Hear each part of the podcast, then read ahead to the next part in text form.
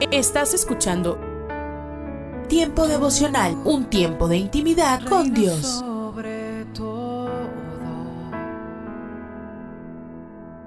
tu majestad inigualable es. Y esto quiere hacer temblar mi fe. Escucha y comparte. Comparte. Movido, Tiempo devocional en las plataformas Spotify, Google Podcast, Amazon Music y donde quiera que escuches tus podcasts.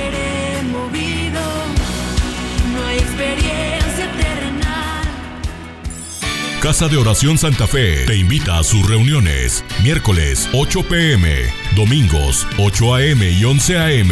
Estamos ubicados. Plaza Santa Fe, Boulevard República de Honduras 104, Interior 9, Hacienda Santa Fe, Tlajomulco de Zúñiga, Jalisco. Casa de Oración Santa Fe, un lugar para adorar.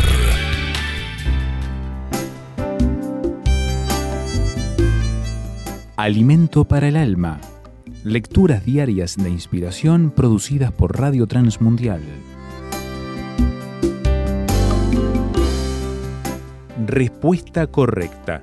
La aflicción, la enfermedad y la alegría, todos son estados y emociones muy humanos y parte de la cotidianeidad nuestra. ¿Le ha ocurrido sentirse angustiado y no saber qué hacer? ¿Ha estado enfermo y que se prolongue esa situación sin ver salida? ¿O ha querido celebrar por sentirse lleno de alegría y la manera en que decide hacerlo le deja insatisfecho y a veces hasta en problemas? Las palabras expresadas por el escritor Santiago nos muestran con mucha claridad el camino que nos pone en contacto con la verdadera respuesta. Si usted está afligido, ore.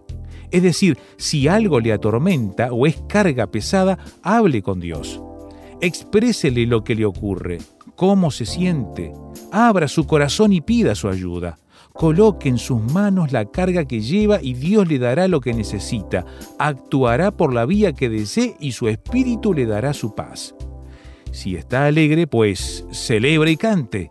Cantar es un precioso medio para expresar y compartir el gozo. Cantar alabanzas también habla de celebrar de una manera que agrada y da gloria a Dios por reconocer que el bien recibido viene de Él.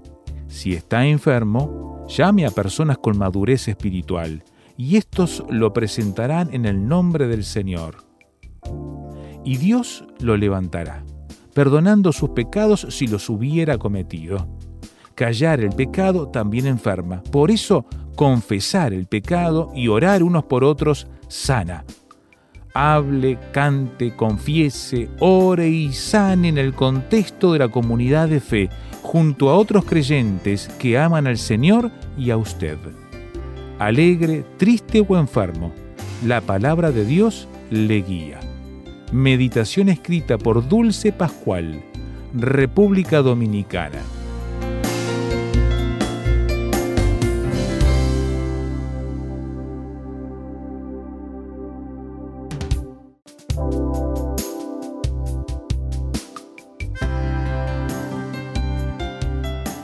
Para más información o si desea adquirir el libro Alimento para el Alma, escriba a apa.transmundial.org o llame aquí en México al 50 25 42 06. 50 25 42 06. Alimento para el Alma es una producción de Radio Transmundial. En el libro de Deuteronomio, capítulo 26, verso 17 dice, Has declarado solemnemente hoy que Jehová es tu Dios, que andarás en sus caminos y guardarás sus estatutos, sus mandamientos y sus decretos y que escucharás su voz. Hoy me gustaría tratar sobre el tema el camino correcto. Cada paso que damos presenta dos opciones, el camino correcto o el camino pecaminoso. Debemos proponer en nuestro corazón obrar sin desviar la mirada a la derecha ni a la izquierda. Escuché a alguien decir, o la palabra de Dios te aleja del pecado o el pecado te aleja de la palabra de Dios. Conocí el caso de una mujer así, su hijo esclavo del licor y de los vicios. Cuando llegaba todas las noches, la mamá le decía, mi amor, me estás matando, debes cambiar, no sabes cuánto sufre. Y el hijo sentía satisfacción y no se conmovía en lo más mínimo. La mujer oraba, lloraba ante Dios, le pedía que cambiara a su hijo, pero él no quería cambiar. Un día la mujer entendió que así no funcionaban las cosas. Los hijos no cambian rogándoles, cambian cuando usted toma autoridad. En oración dijo, Señor, he derramado muchas lágrimas por mi hijo y ya no estoy dispuesta a derramar más lágrimas por él. Si tú lo quieres para que te sirva, cámbialo y haz de él un siervo tuyo. Y si no lo suelto, puedes llevártelo cuando quieras, pero no voy a derramar más lágrimas por él. Esa noche llegó como de costumbre, dando tumbos. La mamá va al cuarto y le dice, escucha bien, he derramado muchas lágrimas por ti. No estoy dispuesta a derramar una sola lágrima más. Hoy hice una oración a Dios y le dije, si Él te ha de servir, cámbialo. Y si no, llévatelo. Hijo, de aquí en adelante, la decisión es tuya y no volveré a sufrir por ti. El joven quedó pasmado, desapareció de él la embriaguez, no pudo dormir aquella noche, se apoderó de él un dolor, un tormento y sintió por primera vez en su vida temor a Dios. En su cuarto empezó a llorar, a gemir e implorar la misericordia divina. Tomó la decisión de servir a Jesucristo con todo su corazón y empezó a prepararse y desde ahí se convirtió en un predicador del Evangelio de Jesucristo. El creyente en Cristo debe convertir la oración en un estilo de vida, algo inherente a su nueva naturaleza que le permita vivir en victoria por encima de cualquier circunstancia. Creo que el testimonio que vivió esta familia, muchas personas están viviendo la misma situación y no saben qué hacer pero cuando uno vuelve el rostro a Jesús, el Señor cambia completamente la atmósfera y da la visión de lo que pueden hacer y lo que pueden conquistar. Ahora no sé cuál es la lucha que usted tenga, pero en este momento le sugiero que vuelva sus ojos a Jesús y rinda la totalidad de su vida a Él. Una persona que trabajaba en hacer lápices terminó una gran labor y comenzó a empacarlos. Mientras ponía cada lápiz en la caja, el hombre les dijo, tengo cinco lecciones que siempre tienen que recordar para cumplir su propósito en esta vida. Todo lo que hagan siempre dejará una marca. Siempre se pueden corregir los errores que se cometan. Lo más importante es lo que tienen dentro. Y en el transcurso de sus vidas pasarán por momentos dolorosos de afilar, pero siempre saldrán mejor. Para cumplir su misión tendrán que permitir ser guiados por la mano del Maestro. Estas cinco lecciones nos ayudan también a nosotros a llegar a la cruz. Estas cinco verdades se hacen realidad en nuestras vidas. Le invito a que me acompañe en la siguiente oración. Amado Dios, gracias por ser mi Dios. Gracias por guiarnos en cada paso que nosotros tenemos que dar en esta vida. Gracias por ayudarnos a superar nuestras dificultades internamente, a renunciar al mal genio, a las malas palabras, a los vicios, a todo lo que ha sido incorrecto. Solamente esto uno lo puede obtener cuando la bendición tuya cae sobre nosotros. No permita, Señor, que nos apartemos de ti ni a la derecha ni a la izquierda. Mira, Dios, que te lo pedimos en el nombre de Jesús. Amén. Declare juntamente conmigo, venid a mí todos los que estáis trabajados y cargados y yo os haré descansar.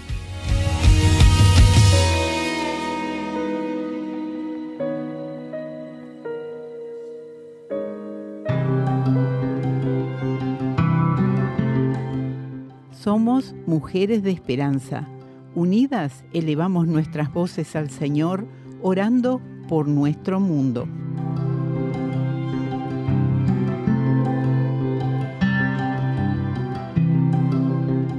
Dios, que las mujeres que asistan del 14 al 16 de abril a la conferencia noruega de RTM Mujeres de Esperanza sean animadas y lleguen a estar más involucradas en tu obra. Te lo pedimos en el nombre de Jesús. Amén.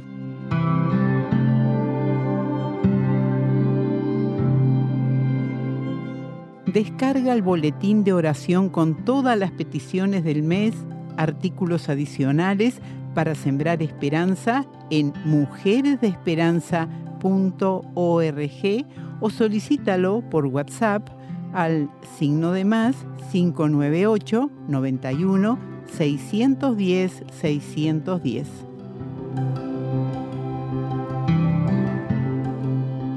Hoy, en Ecos del Pasado. Un cuerpo diferente.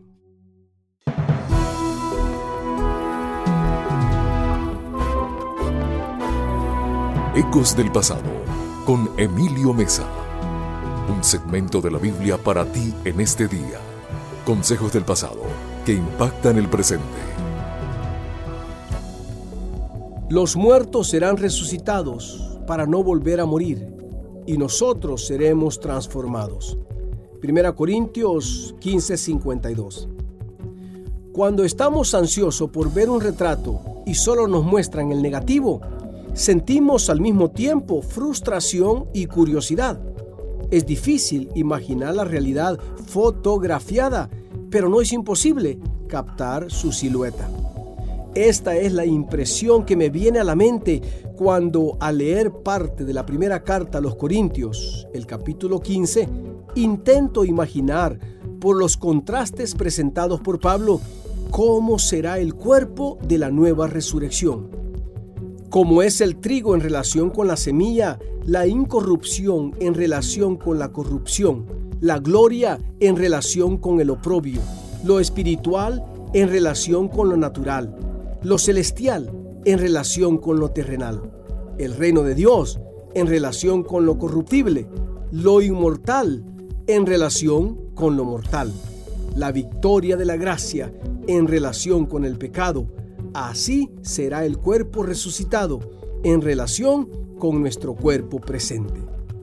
Esta serie de contrastes es y será siempre el pleno consuelo para nuestro corazón y es un grato incentivo para las múltiples luchas de la vida. El aguijón de la muerte es el pecado y el pecado ejerce su poder por la ley pero gracias a Dios que nos da la victoria por medio de nuestro Señor Jesucristo. Por lo tanto, queridos hermanos, sigan firmes y constantes, trabajando aún más en la obra del Señor. Dios, es bueno saber que en Cristo nuestros frágiles cuerpos serán revestidos de incorruptibilidad. Por esta esperanza, te damos gracias. En el nombre de Jesús. Amén. Este fue tu segmento de la Biblia, Ecos del Pasado, con Emilio Mesa, preparado exclusivamente para impactar tu presente. Un aporte para esta emisora de Ministerio Reforma. Búscanos en www.ministerioreforma.com. Hola, soy Dorothy cuando miras a tu alrededor, probablemente estás demasiado consciente de que las batallas espirituales se están intensificando. Hoy, la Iglesia de Jesucristo se ha puesto en contra de los perversos demonios del infierno mientras estos intentan ahogar y apagar el ministerio del Espíritu Santo y destruir nuestra libertad cristiana. Aunque todo el infierno está contra nosotros, regocijémonos y alabemos a Dios, porque a través de Jesucristo todo el cielo está con nosotros. Pronto sonará la trompeta cuando esté a punto de ocurrir el rapto, convocando a los que aman a Jesucristo para ir a su presencia. Espero con paciencia ese sonido de trompeta para encontrarme cara a cara con mi Señor cuando podré postrarme ante su gloriosa presencia y adorarlo, entendiendo que todo, todo lo que ha sucedido, tiene que haber sido por Él. Si hay algún elogio y cualquier gloria, debemos adorarlo sin límite. Ese es Jesús. Yo anhelo verlo y conocerlo, Pero mientras tanto, Él nos ha dejado aquí para que podamos ser vasijas para Él mismo, en una época oscura, en un lugar oscuro, porque hasta que llegue ese maravilloso día, el Espíritu Santo continuará su ministerio a través de nosotros. Él hará su obra aquí en la tierra. Su ministerio en el Antiguo Testamento no era el mismo que el ministerio del Espíritu Santo en el Nuevo Testamento. En el Antiguo Testamento el Espíritu Santo vino de afuera sobre las personas en ciertos momentos y en ciertos periodos para desempeñar un ministerio específico. Pero hoy, quienes conocemos al Señor Jesús, sabemos que la palabra de Dios declara que el Espíritu Santo ha venido a habitar dentro de nosotros. Él se mueve dentro de nuestro interior hacia afuera y siempre lo hace con el propósito de traer gloria a nuestro Señor Jesucristo. En el Antiguo Testamento leemos principalmente de Dios Padre, Yahvé. Allí nos familiarizamos con el Dios eterno. Cuando Él habló, su voz se escuchaba con reverencia y asombro. A través de la persona de Jesucristo, Él dio a conocer una declaración certera de su asombrosa presencia en las nubes y en el fuego. Dios el Hijo dijo, porque he descendido del cielo no para hacer mi voluntad, sino la voluntad del que me envió. También dijo, lo que yo hablo, lo hablo como el Padre me lo ha dicho. Juan 12:50. Además, él asombrosamente declaró, el que me ha visto a mí, ha visto al Padre. ¿Entiendes que cuando Jesús vino literalmente dijo, ya has visto al Padre porque me ves a mí? En los Evangelios leemos de Dios el Hijo, y a través de las mismas palabras que habló, sus discípulos escucharon la palabra eterna del Dios eterno, porque Dios es la palabra. Cuando nuestro Señor Jesús llegó al final de su vida, levantó sus ojos al cielo y dijo, consumado es. Yo he acabado la obra que me diste que hiciese. De su garganta surgió este glorioso crescendo vocal que resonó en victoria a través de toda la eternidad. Él está vivo. En Apocalipsis 11:19 leemos, y el templo de Dios fue abierto en el cielo y el arca de su pacto se veía en el templo. No puede haber arca sin un propiciatorio. No puede haber un propiciatorio sin la preciosa sangre derramada, la sangre de nuestro Señor Jesucristo,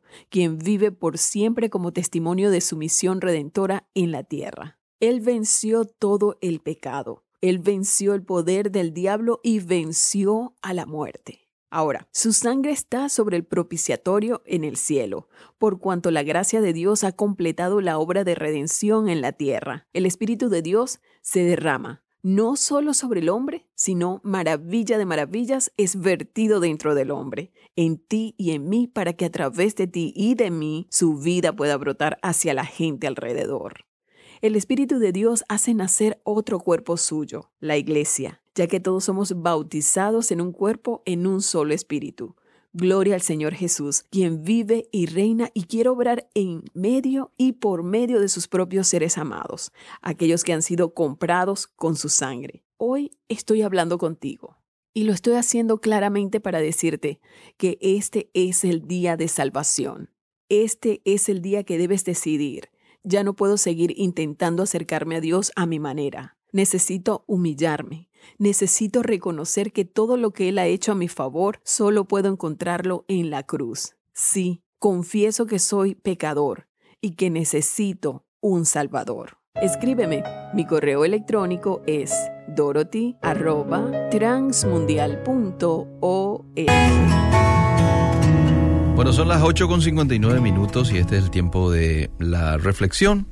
Hoy quiero compartir contigo Hace unos minutos atrás he preguntado aquí a la audiencia, muchos me enviaron sus respuestas de qué características crees vos debe de tener todo cristiano hoy. Eh, y llegaron algunas características muy interesantes que forman parte de las que quiero compartir contigo en estos momentos. Nueve características que todo cristiano debe tener. Nueve características que todo cristiano debe tener. Ya decíamos que cristiano es aquel que es renacido eh, por Cristo, es seguir el ejemplo de Jesús, es cuando yo lo acepto en mi vida, es cuando yo le digo a Jesús, vos sos el dueño ahora de mí, entra, pone orden a mi vida, bienvenido, perdona mis pecados, dame eh, la esperanza de la vida eterna. Aunque todo eso ocurre ya en el momento en que uno invita a Jesús en su corazón. Él te da vida eterna y Él te hace hijo, hija de Dios.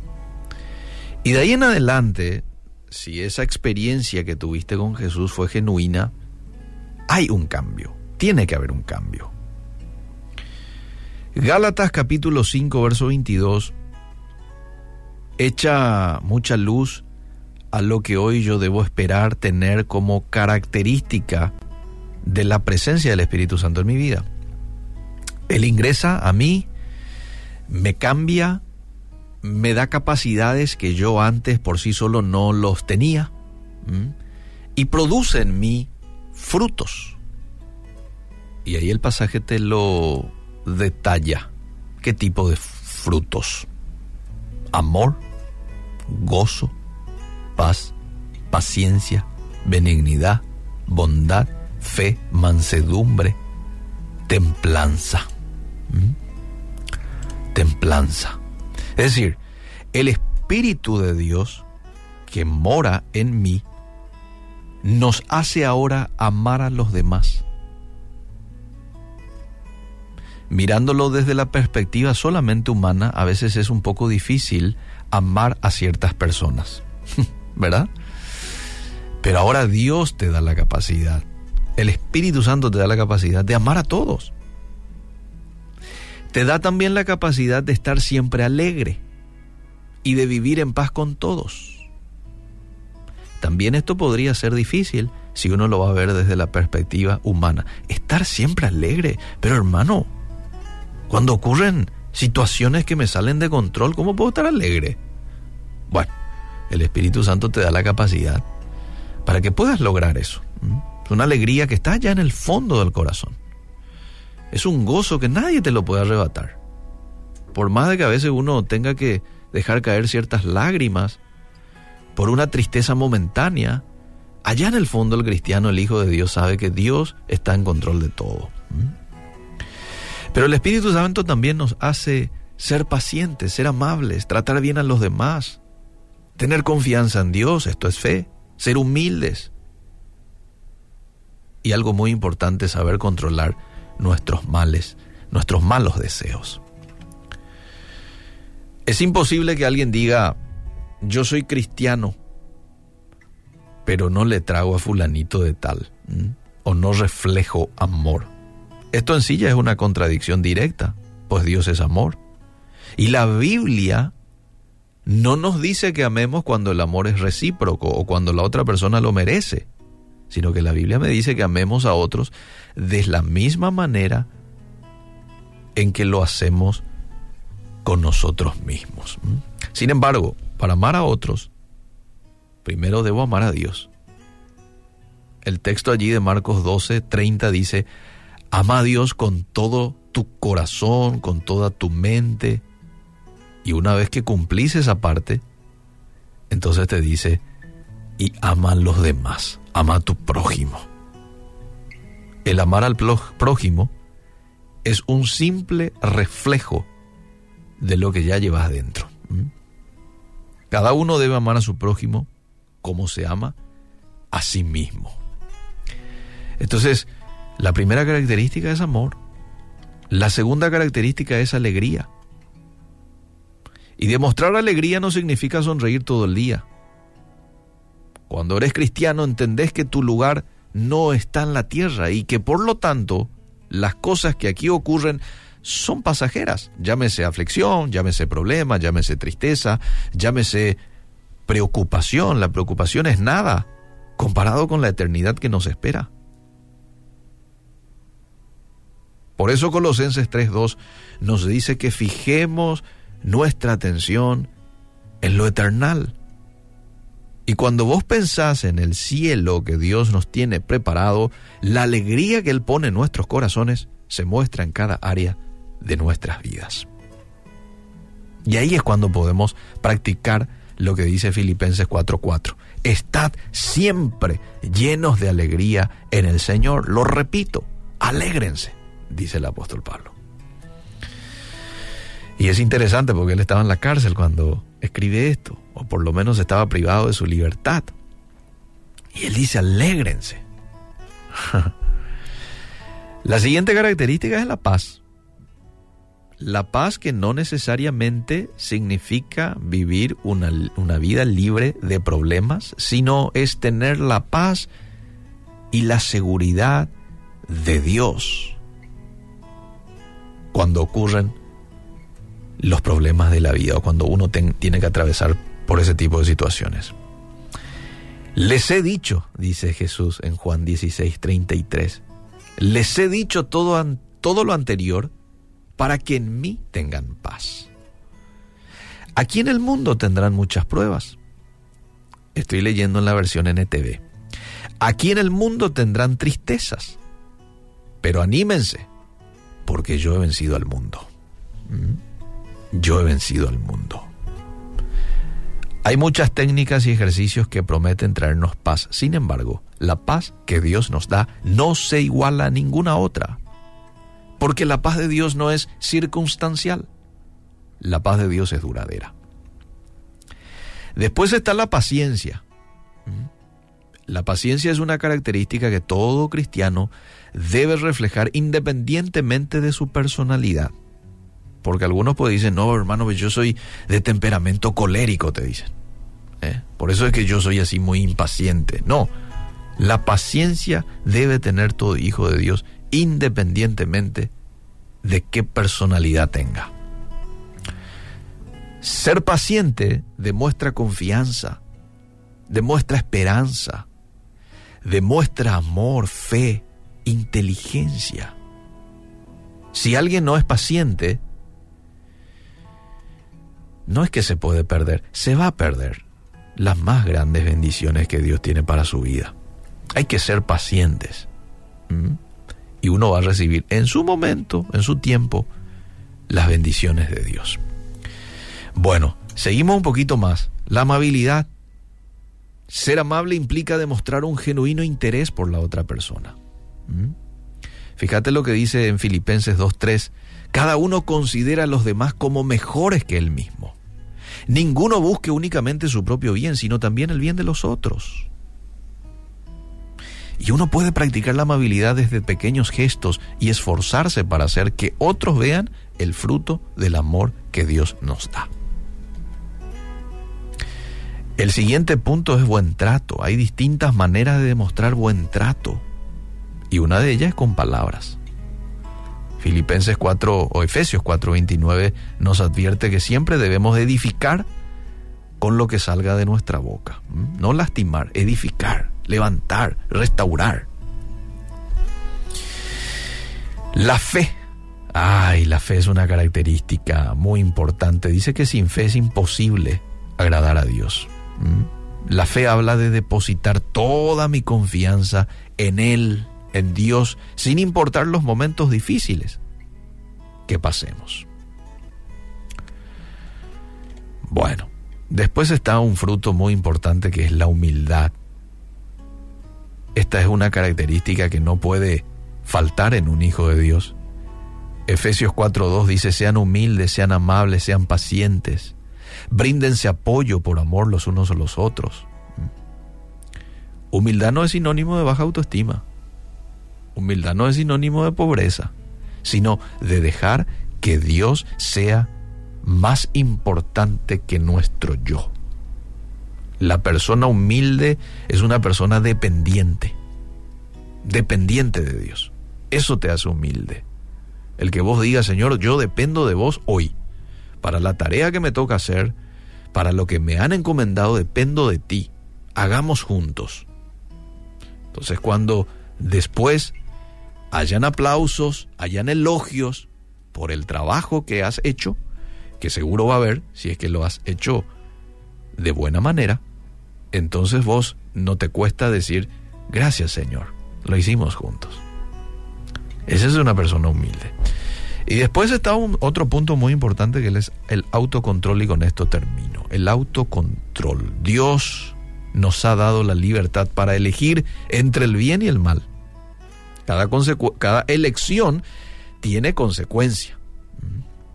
Dios nos entregó, a diferencia de otros seres creados en la naturaleza, Dios te entregó y me entregó dominio propio. Dominio propio para que aprendamos a controlar nuestros malos deseos. Que Dios nos ayude, que el Espíritu Santo hoy siga haciendo su obra, esa obra que ha arrancado desde el momento en que hemos invitado a Jesús en nuestros corazones y que va a culminar recién cuando Cristo venga y pueda generar en nosotros este tipo de características, este tipo de frutos. Si tú existes, yo te hice, te pensé antes de nacer. Si tú vives a mi vera, no te faltará abundar ni a tus padres, ni a tus hijos, ni nación. Tengo siembra y cosecha solo, deja que te guíe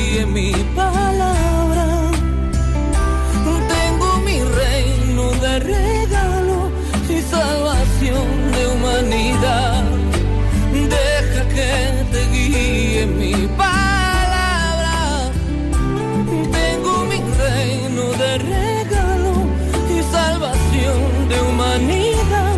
Yo tengo más, tengo gracia y gloria al que me siga y vida eterna.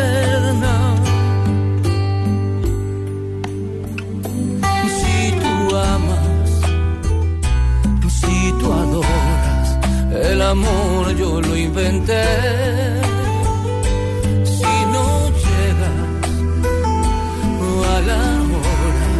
de mi rapto esperaré. Si te impones en hacer tu voluntad, si no encuentras a quien dar tu carga,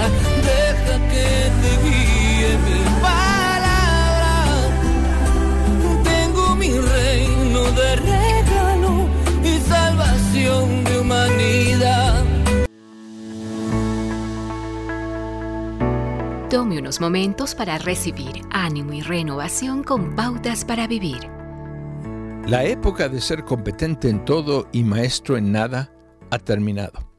Es la época de la especialización que requiere que sepamos cada vez más y más sobre menos y menos, hasta saber prácticamente mucho sobre nada. Peter Drucker cree que esta tendencia no es tan mala, pues él dice que es aconsejable centrarse en lo que uno hace bien y no gastar todo su tiempo esforzándose para mejorar lo que hace mal. Peter Drucker fue uno de los más destacados expertos en administración de la segunda mitad del siglo XX. Drucker creía que en el golf necesita trabajar en sus deficiencias, pero esto no se aplica igual en los negocios. Una de las razones por la que muchos fracasan tanto en los negocios como en sus vidas personales, es que se esfuerzan demasiado, llegando a sus límites. El consejo de Drucker se basa realmente en un principio del Nuevo Testamento. Pablo sostuvo que Dios da dones espirituales a sus hijos para equiparlos, para edificarlos de modo que puedan cumplir el propósito de Dios en sus vidas. Esto significa que usted, como creyente, tiene dones espirituales que le permiten sobresalir en ciertas cosas.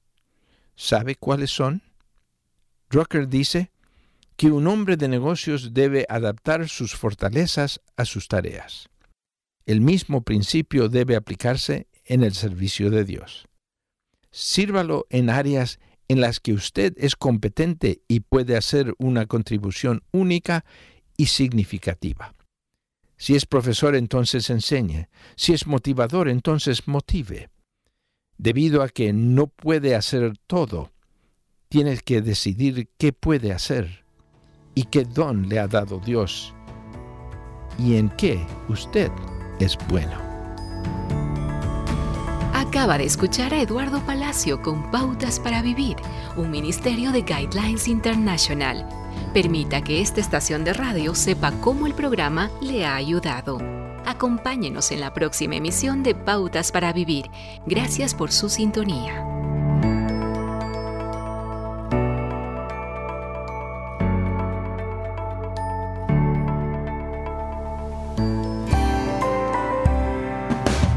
El alimento que tu alma necesita que puedas comenzar un nuevo día. Es el momento de abrir nuestra mente y corazón para que juntos comencemos a vivir en bendición, en oración y en victoria. Me levanto hoy con reflexión, meditación, con la palabra del Señor. La dosis diaria con William Arana. Cierto día un hombre caminaba por el bosque y encontró un polluelo de águila. Al verlo desprotegido, este hombre decide llevárselo a su casa y entonces lo pone en un gallinero. Estando allí, ese polluelo aprendió a comer la misma comida que comían las gallinas, a conducirse como ellas, como las gallinas. Un día un hombre experto en zoología pasa por allí y le pregunta al propietario del gallinero, oiga, ¿usted por qué tiene un águila encerrada en el corral? No sé, pues como le he dado la misma comida y siempre ha estado entre las gallinas desde muy pequeñito que me la encontré como un polluelo, pues nunca aprendió a volar, respondió el propietario. Así que se comporta como ellas y pues yo creo que ya no es un águila sino una gallina más. Sin embargo, el zoólogo le insistió que era un águila. Y el águila tiene instinto de volar, le decía al señor que había encontrado este polluelo. Con toda seguridad se le puede enseñar a hacerlo. No creo, señor, no creo. El zoólogo entonces tomó en sus brazos suavemente el águila y le dijo, Tú perteneces al cielo, no a la tierra, no eres gallina, abre tus alas y vuela. El águila, sin embargo, estaba confundida y al ver que las gallinas comían, saltó y se reunió con ellas nuevamente. ¿Lo ve? Se lo dije, señor. Al día siguiente el zoólogo llevó al águila al tejado de la casa y la animó diciéndole de nuevo, Eres un águila, abre las alas y vuela. Pero el águila saltó una vez más en busca de la comida de las gallinas. El zoólogo se levantó temprano el tercer día y la sacó. Sí, la sacó de ese corral y la llevó a una montaña. La elevó directamente hacia el sol. El águila empezó a temblar, abrió lentamente las alas y finalmente, con un chillido triunfante, voló alejándose en el cielo. ¿Sabes? Esta historia me hace pensar en el pasado de, de nosotros, el pasado tuyo, el mío, porque al ver nuestro pasado o el pasado de nuestros padres, pensamos que nuestra vida debe ser de la misma forma, ¿verdad? Sumergida tal vez en aquellas cosas que nos detienen a salir adelante y posiblemente ha sido una cadena, no sé, tal vez de pobreza, de dolor, y eres de las personas que crees que nunca vas a llegar a triunfar en la vida. ¿Por qué?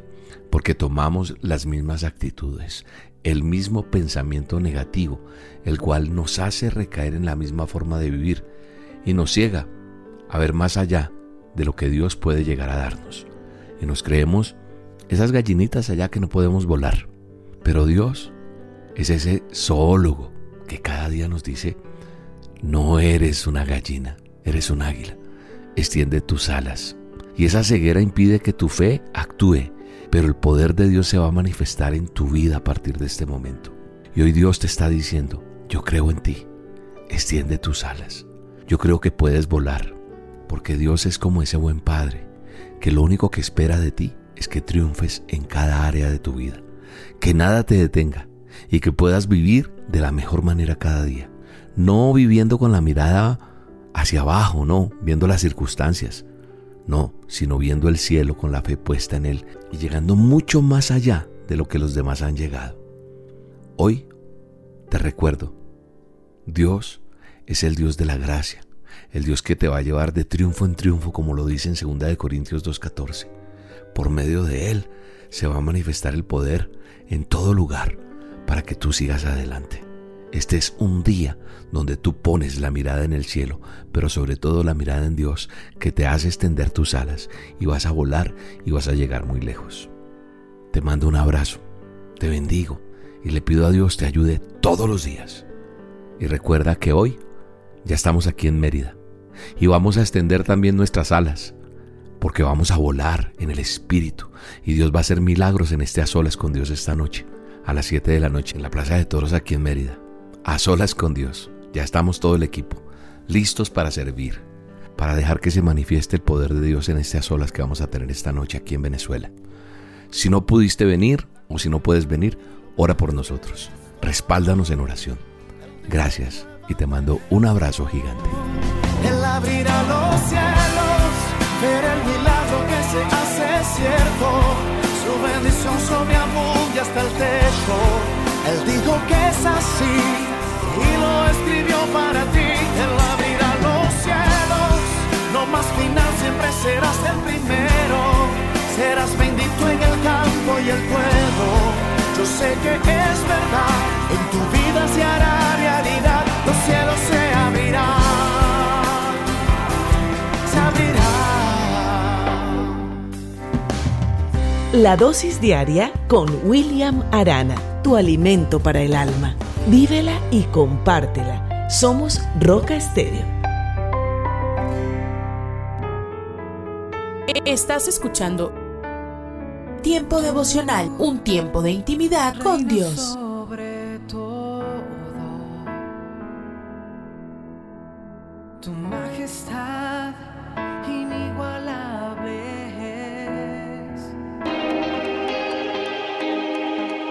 Escucha y comparte. Comparte. Es un día Tiempo devocional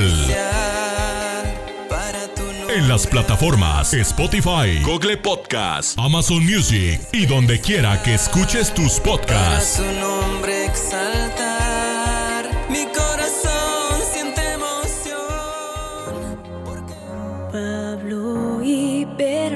Escucha, escucha, tiempo devocional de lunes a viernes a partir de las 6 a.m. A través de Rema Radio. Sábados y domingos, 8 a.m. por Rema Digital Radio. La palabra de Dios trajemos, no hay otra igual.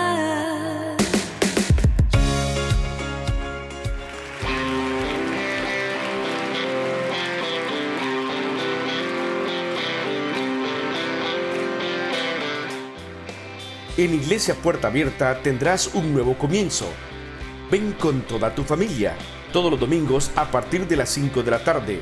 Iglesia Puerta Abierta, Nuevos Comienzos. Privada Loma Vallarta número 39, Colonia Loma del Paraíso, tercera sección en Guadalajara. Para más información búscanos en Instagram o en Facebook como Puerta Abierta NC. En Puerta Abierta NC somos una iglesia que crece.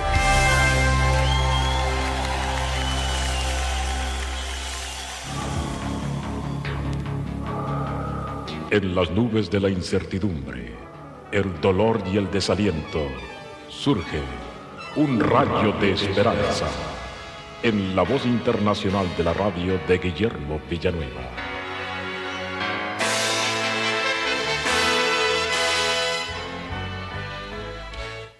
Horas antes de que el Señor Jesús fuera a la cruz del Calvario, se dirigió al huerto del Getsemaní en donde Él dijo estas hermosas palabras a sus discípulos, registradas en Mateo 26, 41.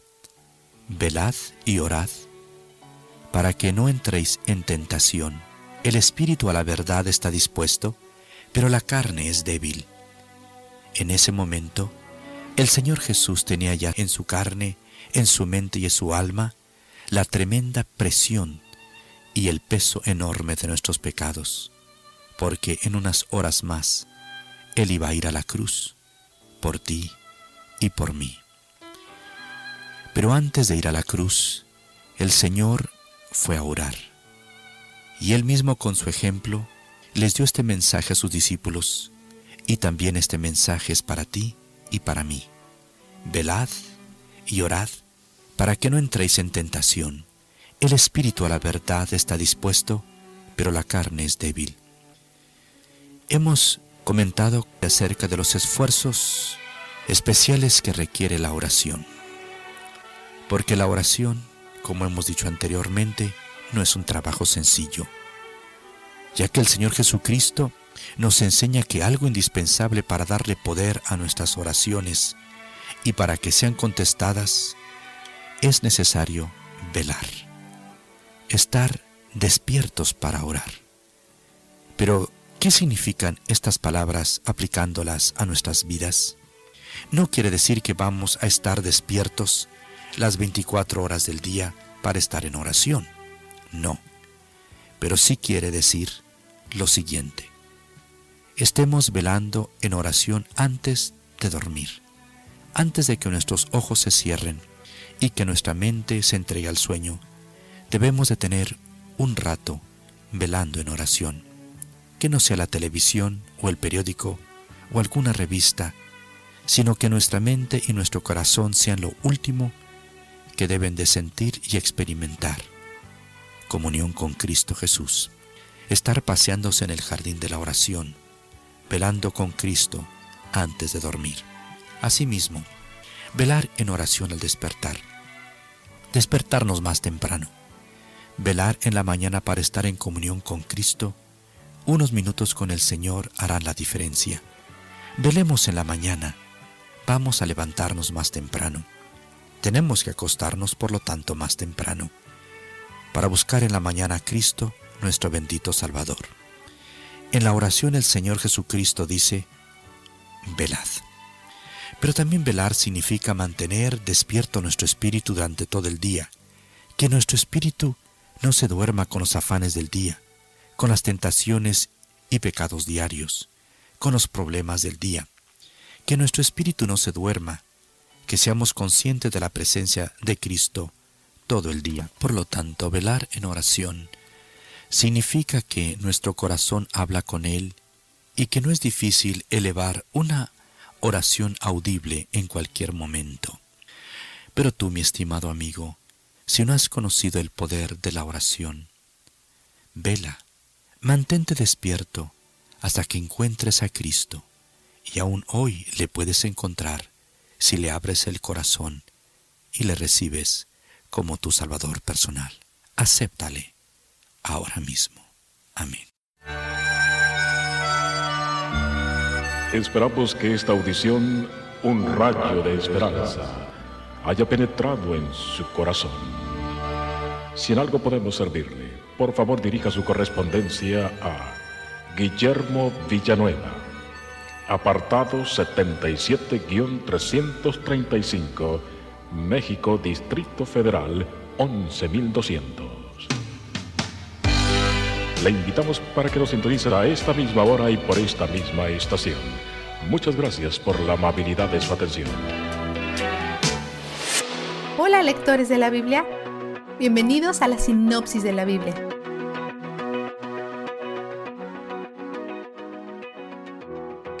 Deuteronomio es el tercer libro más frecuentemente citado en el Nuevo Testamento y es uno de los más citados por Jesús. Deuteronomio significa segunda ley. Revisaremos algunas de las leyes antiguas, así como sus aplicaciones prácticas. De muchas maneras, Deuteronomio sirve para recapitular todo lo que hemos leído hasta ahora.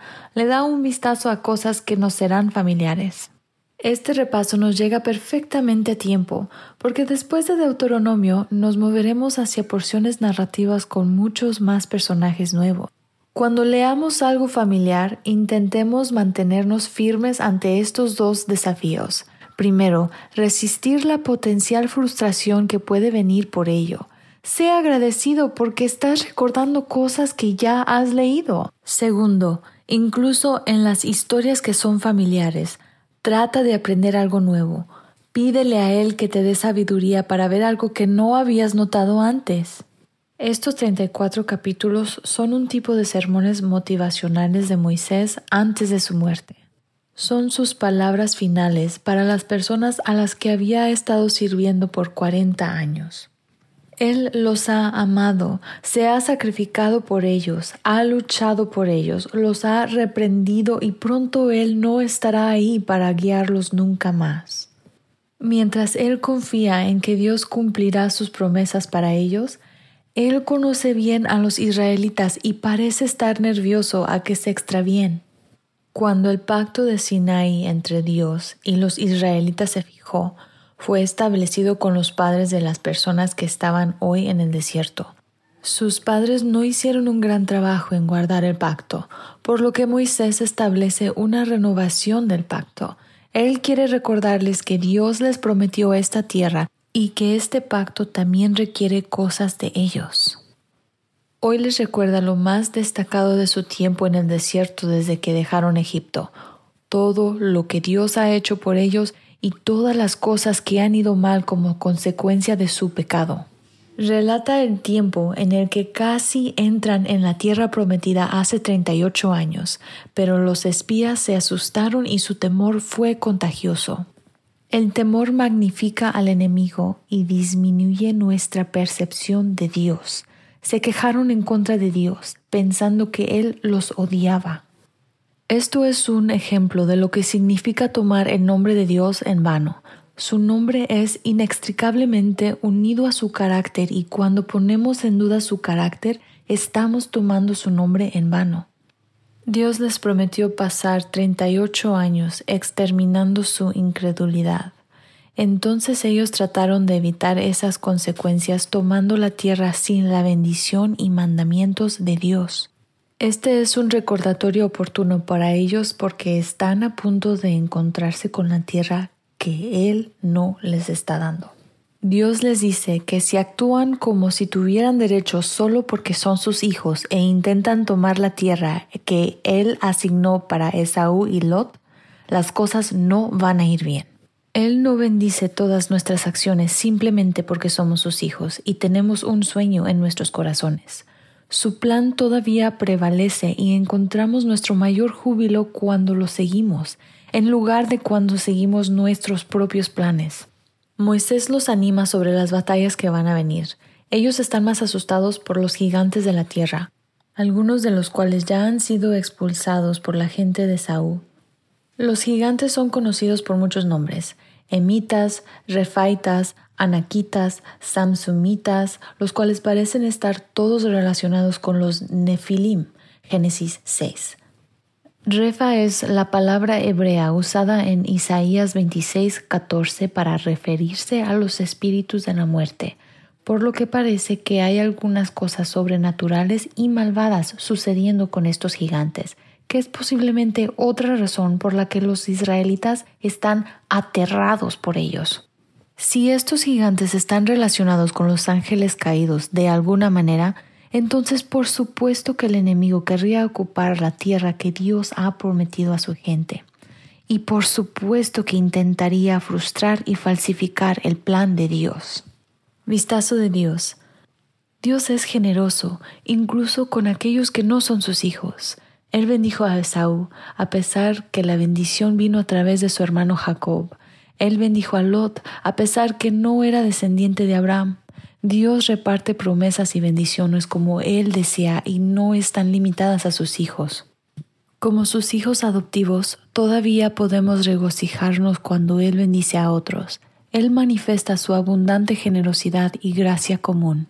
La gracia común es cuando la bondad de Dios está expuesta a toda la humanidad, no solo a sus hijos. Quizás los está atrayendo y para aquellos de nosotros que hemos sido adoptados en su familia, encontramos nuestro consuelo más grande teniendo una relación eterna con Él. Bendiciones temporales como tierra y posesiones quizás brinden algún grado de felicidad, pero sabemos que Él es donde el júbilo está.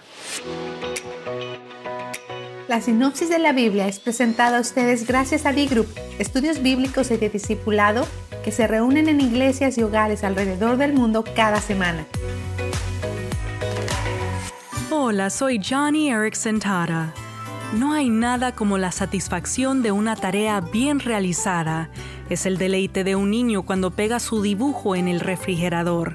Es la satisfacción y la alegría que sientes al recibir a un invitado a cenar y que te diga, ¡Wow! Está delicioso. Ahora, imagínate el placer que Dios siente por todo lo que Él ha hecho. Pero no fue hasta que nos hizo a nosotros, los seres humanos, que leemos que Dios se maravilló diciendo, esto es muy bueno. Entonces, cuando nosotros, el epítome de su creación, lo agradamos, no hay duda de que nuestra obediencia produce un gozo que debe ser humanamente indescriptible. Así que hoy, sé un hijo o una hija de Dios de quien el Señor diga y siga diciendo, esto es muy bueno. Hola, les habla Mercy Cosme. Bienvenidos a Latido. ¿Has pensado alguna vez en tus obligaciones como cristiano? Jesús dijo en Filipenses 4:9, pongan en práctica lo que de mí han aprendido, recibido y oído y lo que han visto en mí, y el Dios de paz estará con ustedes. Esto quiere decir que estamos obligados a ser consistentes ejemplos de santidad, diligentes estudiantes de la Escritura y fieles predicadores de la palabra. Debemos vivir una vida digna de imitar, fieles a las Escrituras, reconociendo que ellas son una infalible revelación de Dios mismo, con el compromiso a predicar la palabra de Dios como la proclamación de su reino. El requisito no es perfección absoluta, pero confiando en la guía del Espíritu Santo, con nuestras acciones podemos transformar las vidas de aquellos que nos escuchan. Latido les llega a través del ejército de salvación. Presentamos La Buena Semilla, una reflexión para cada día del año. La buena semilla para hoy se encuentra en Zacarías 11 versículos 12 y 13. Y pasaron por mi salario treinta piezas de plata, y me dijo el Señor, échalos al tesoro, hermoso precio con que me han apreciado. Esta es la profecía concerniente a Jesús vendido por Judas. Y en primera a los Corintios 6:20 porque habéis sido comprados por precio. Glorificad pues a Dios en vuestro cuerpo. La reflexión de hoy se titula ¿Qué precio tiene el ser humano? Desde el punto de vista humano, el valor de una persona es muy variable. Los grandes clubes de fútbol están dispuestos a gastar cantidades exorbitantes de dinero para comprar un jugador. Por otro lado, algunos tiranos masacran sin escrúpulos a hombres, mujeres y niños como si su vida no valiese nada. Jesús mismo fue estimado en 30 piezas de plata, es decir, el precio de un esclavo. Fue el dinero que Judas recibió por haberlo entregado a los jefes religiosos. Un profeta resumió este vil acto con estas palabras. No lo estimamos, Isaías 53.3. Este profundo desprecio y odio dieron como resultado la crucifixión de Jesús. Los hombres son responsables de su muerte, pero en la cruz Jesús pagó con su vida el inmenso precio para salvar al hombre. Él sufrió el abandono, la ira de Dios contra el pecado, la muerte, Jesucristo se dio a sí mismo en rescate por todos, dice primera a Timoteo 2:6. Los creyentes fuimos comprados a gran precio, la vida de Cristo, su sangre derramada en la cruz. Fuisteis rescatados de vuestra vana manera de vivir, no con cosas corruptibles como oro o plata, sino con la sangre preciosa de Cristo. Primera de Pedro 1, 18 a 19. Dios aceptó este sacrificio que responde perfectamente a su santidad y a su justicia.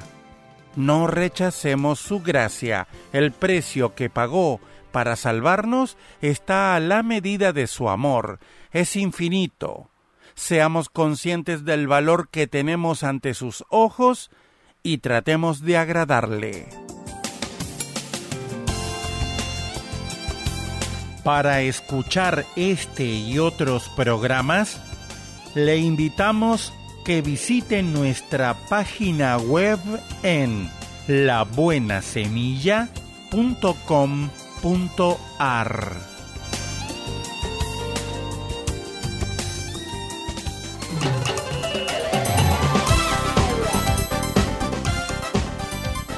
Un momento con Alberto Motesi. Una respuesta práctica a tus interrogantes sobre tu vida y los problemas del mundo moderno. Aquel sería uno de los casamientos más sonados de la ciudad.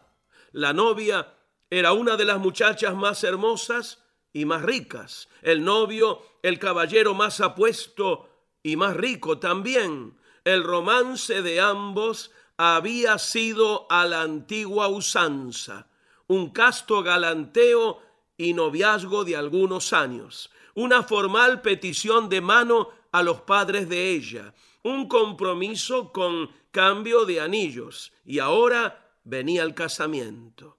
En la fiesta de bodas iba a haber de todo, orquesta para el baile, un banquete para todos los invitados, regalos en cantidad, adornos muy hermosos del salón donde se haría la ceremonia. Para secundar y realzar la belleza de la novia, habría un cortejo de diez jovencitas, todas ellas ricamente vestidas de seda blanca. Cada una de estas muchachas, llamadas las diez vírgenes del cortejo, debía sostener en su mano una lamparilla de oro con una mecha encendida. Era la tradición. Todas ellas, con sus lámparas encendidas, debían estar listas para cuando llegara el novio, para levantar entonces en alto su lámpara y alumbrar la figura del apuesto muchacho. Pero he aquí que, por alguna razón singular, el novio tardó en venir. Se hicieron las seis de la tarde, las ocho de la noche, las diez, las once, y el novio sin aparecer. Las diez jovencitas se cansaron y aburrieron de esperar y comenzaron a cabecear y dormirse. Por ahí era como la medianoche y se oyó un griterío. Viene el novio, viene el novio. Las diez jovencitas despertaron sobresaltadas qué papelón dormirse cuando venía el novio. Las lamparitas se estaban apagando. Cinco de ellas habían sido prudentes y habían tomado consigo una redomita con aceite para reponer el aceite de sus lámparas, pero cinco habían sido descuidadas, no habían tomado aceite, y como sus lamparitas se apagaron, no pudieron entrar a la fiesta. Tristes y llorosas debieron quedarse afuera. Esta es, amable oyente, contada así, en términos actuales, la parábola de Jesús llamada de las diez vírgenes. Dice Jesús que cinco vírgenes eran prudentes, cinco eran fatuas. Las prudentes que tenían aceite en sus lámparas entraron a la fiesta de boda. Las cinco fatuas quedaron en tinieblas. ¿Qué significa la parábola? La fiesta de bodas es la venida de Jesucristo para casarse con su iglesia. La lámpara encendida es la fe de cada cual. El aceite es el Espíritu Santo. El que no tenga Espíritu de Dios en su vida el que no tenga fe, el que no esté esperando vivamente a Cristo, cuando Cristo venga, ese o esa, a la manera de las cinco jóvenes imprevisoras, será arrojado a las tinieblas de la condenación. Entrégate a Cristo, mi amiga, mi amigo, ahora mismo, y espérale con esperanza viva cada día de tu vida. Tu relación con Él debe ser una relación de amor, amor que crece día a día y momento a momento. Este fue Un Momento con Alberto Motesi. Escúchanos nuevamente por esta misma emisora. Educación que transforma. ¿Te quieres preparar mejor? Visita Facebook y busca Alberto Motesi University.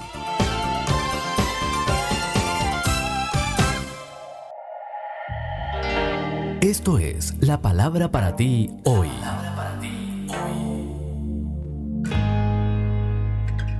Y la palabra para ti hoy es No escuches al acusador, escrita por Bob Gass. En Apocalipsis 12:10 leemos, Porque ha sido expulsado el acusador. A un muchacho que trabajaba en una oficina le encantaba gastarles una broma, en particular a los empleados nuevos. Se les acercaba y les susurraba, ellos saben lo que hiciste. Luego sonreía y se alejaba. Primero la persona quedaba totalmente desconcertada. Luego se mostraba ansiosa y se preguntaba, ¿pero qué hice? El nuevo empleado se pasaba el día entero consumido por la ansiedad. Y así exactamente es como trabaja Satanás. Él lanza difamaciones. Pero esta es la buena noticia el acusador de nuestros hermanos, el que nos acusaba día y noche delante de nuestro Dios. Ellos lo han vencido por medio de la sangre del Cordero y por el mensaje del cual dieron testimonio. Esos son los versículos 10 y 11. Hay una estrategia infalible para silenciar la voz del acusador, ¿y sabes cuál es? Recuérdale que la sangre de Jesucristo te limpió ya de todo pecado. Igual que Jesús venció a Satanás en el desierto, tú lo puedes vencer siempre aferrándote a la verdad de las escrituras. Dios no te hace sentir condenado. Dios no te acusa, Él quiere que sepas que eres amado, perdonado y completamente aceptado. Pablo escribió, ¿quién acusará a los que Dios ha escogido? Cristo está a la derecha de Dios e intercede por nosotros. Así que deja de castigarte. Jesús vino a salvarte y para dejarte saber que Él removió el castigo por tu pecado y que éste ya no tiene poder sobre tu vida. Ahora Dios te ve como justo y así tienes que comenzar a verte a ti mismo.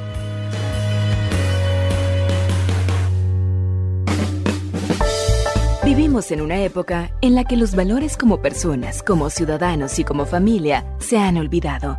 Como hijos, hermanos y padres, todos podemos dar motivación a fin de hacer de la nuestra una mejor sociedad. Motivación con Dairo Rubio Gamboa.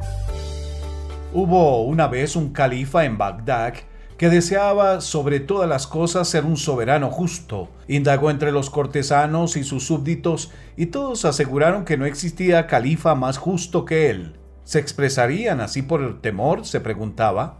Entonces decidió recorrer sus dominios disfrazado de pastor y jamás escuchó la menor murmuración en contra suya. Sucedió que también el califá de Ranchipur sentía los mismos temores y realizó las ah, mismas averiguaciones sin encontrar a nadie que criticara su justicia. Puede que me alaben por temor, se dijo, tendré que indagar. Un día los lujosos carruajes de ambos califas se encontraron en un estrecho camino. Paso al califa de Bagdad, pidió el visir de este. Paso al califa de Ranchipur, exigió el del segundo. Como ninguno quisiera ceder los visires de los dos soberanos, trataron de encontrar una fórmula para salir del paso. Demos preferencia al de más edad, acordaron pero los califas tenían los mismos años, igual amplitud de posesiones e idénticos ejércitos. El visir del califa de Bagdad preguntó al otro, ¿Cómo es de justo tu amo? Con los buenos es bondadoso, justo con los que aman la justicia e inflexible con los duros de corazón. Pues mi amo es suave con los inflexibles, bondadoso con los malos, con los injustos es justo y con los buenos aún más bondadoso, replicó. Oyendo esto el califa de Ranchipur ordenó a su cochero apartarse humildemente porque el de Bagdad era más digno de cruzar primero, especialmente por la lección que le había dado de lo que era la verdadera justicia. Pensar en cuán justos somos nosotros puede ser algo incómodo. No hay nada más justo que sean los desconocidos los que nos evalúen. Justo no hay siquiera uno, afirma el más justo de los justos. Encuéntranos en facebook.com slash Motivación a la familia. Motivación con Dairo Rubio Gamboa. Escríbenos a contacto arroba motivación a la familia punto org. En apoyo a la familia de América Latina. Estás escuchando Tiempo devocional, un tiempo de intimidad con Dios.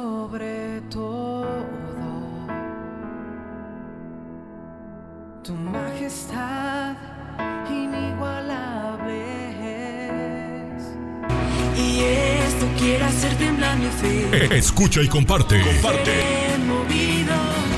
Tiempo devocional. En las plataformas Spotify, Google Podcast, Amazon Music y donde quiera que escuches tus podcasts. No hay experiencia. Casa de Oración Santa Fe te invita a sus reuniones. Miércoles 8 pm, domingos 8 am y 11 am. Estamos ubicados. Plaza Santa Fe, Boulevard República de Honduras 104, Interior 9, Hacienda Santa Fe, Tlajomulco de Zúñiga, Jalisco. Casa de Oración Santa Fe, un lugar para adorar. ¿De qué maneras la vida te parece cuesta arriba y sinuosa? ¿Cómo confiarás en Dios para que guíe tu camino? El pensamiento de hoy está escrito por Timothy L. Gustafson. Timothy escribe.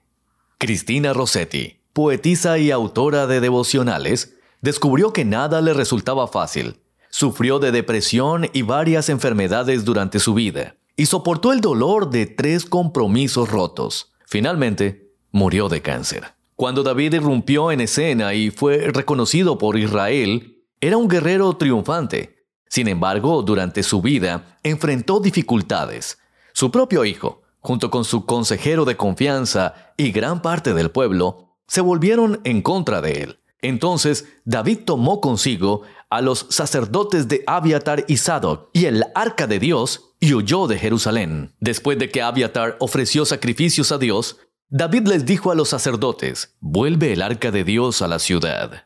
Si yo hallare gracia ante los ojos del Señor, Él hará que vuelva y me dejará verla y a su tabernáculo. A pesar de la incertidumbre, David dijo, Si Dios dijere, no me complazco en ti, haga de mí lo que bien le parece. Sabía que podía confiar en Dios. Cristina Rossetti también confió en Dios y su vida terminó con esperanza. Tal vez el camino parezca ser siempre cuesta arriba, pero lleva hacia nuestro Padre Celestial quien nos espera con los brazos abiertos. Oremos, Dios, confío en que haces lo correcto para mí y para los demás. Ayúdame a vivir con esperanza. Haz de mí lo que bien te pareciere. En el nombre de Jesús. Amén. El pensamiento de hoy fue traído a ustedes de parte del ministerio Nuestro Pan Diario. Lucas capítulo 11, versículo 1. Señor, enséñanos a orar, así como Juan les enseñó a sus discípulos. Este pedido de los discípulos casi casi que sorprende. Eran miembros de una eh, cultura profundamente religiosa, es decir, el contexto de los discípulos, el contexto, contexto histórico, desde temprana edad, por ejemplo, ya se les enseñaba a los niños a repetir ciertas oraciones. Y la imagen de los fariseos orando, por ejemplo, en las esquinas, en los lugares públicos, era algo con lo que todo israelita estaba acostumbrado, familiarizado. Los sacerdotes también incorporaban oraciones a los diferentes ritos de los cuales participaba el pueblo, es decir, manejaban el tema, conocían el tema de la oración. Ahora, la petición surge en un momento puntual. El texto de hoy comienza diciendo, una vez Jesús estaba orando en cierto lugar. Cuando terminó, uno de sus discípulos se le acercó. Eh, inevitablemente los discípulos habían, parece, observado la, profundidad, la intimidad de las oraciones de, Jesús. Eh, y no percibían en ellas eh, eso de la religiosidad, que quizás estaban acostumbrados los discípulos. Notaban que, que esta disciplina ocupaba un lugar importante eh, en la vida de Jesús. El mismo Lucas, en el capítulo 5, nos dice que Jesús muchas veces se alejaba al desierto para orar. Y habrán visto los discípulos, habrán, habrán notado la diferencia de la disciplina de la oración en la vida del maestro. Y todo esto eh, concluyó en este pedido, enséñanos a orar, así como Juan también enseñó a sus discípulos. Y qué maravillosa petición, enséñanos a orar. Reconoce en primer lugar, que la oración es algo que se debe aprender. No es tan sencillo como la frase que solemos usar a veces con los que recién han llegado a los pies de Cristo. Orar es hablar con Dios. Entrar a los misterios de la oración, querido oyente, es un proceso. Sí, es un proceso de, de aprendizaje y toda persona quien solicita asistencia para, para recorrer este camino es bienaventurado, es bienaventurada. Además, los discípulos claramente veían que la oración no podía ser reducida a, a lo que ellos conocían, a lo que ellos sabían que era un, un rito religioso, que se repetía como un eh, algo mágico. No, no, no. No obstante, con cuánta facilidad caemos nosotros en, en las frases hechas, eh, los pedidos sin sentido muchas veces, las declaraciones que no son fiel reflejo de lo que pasa en lo profundo de nuestro corazón.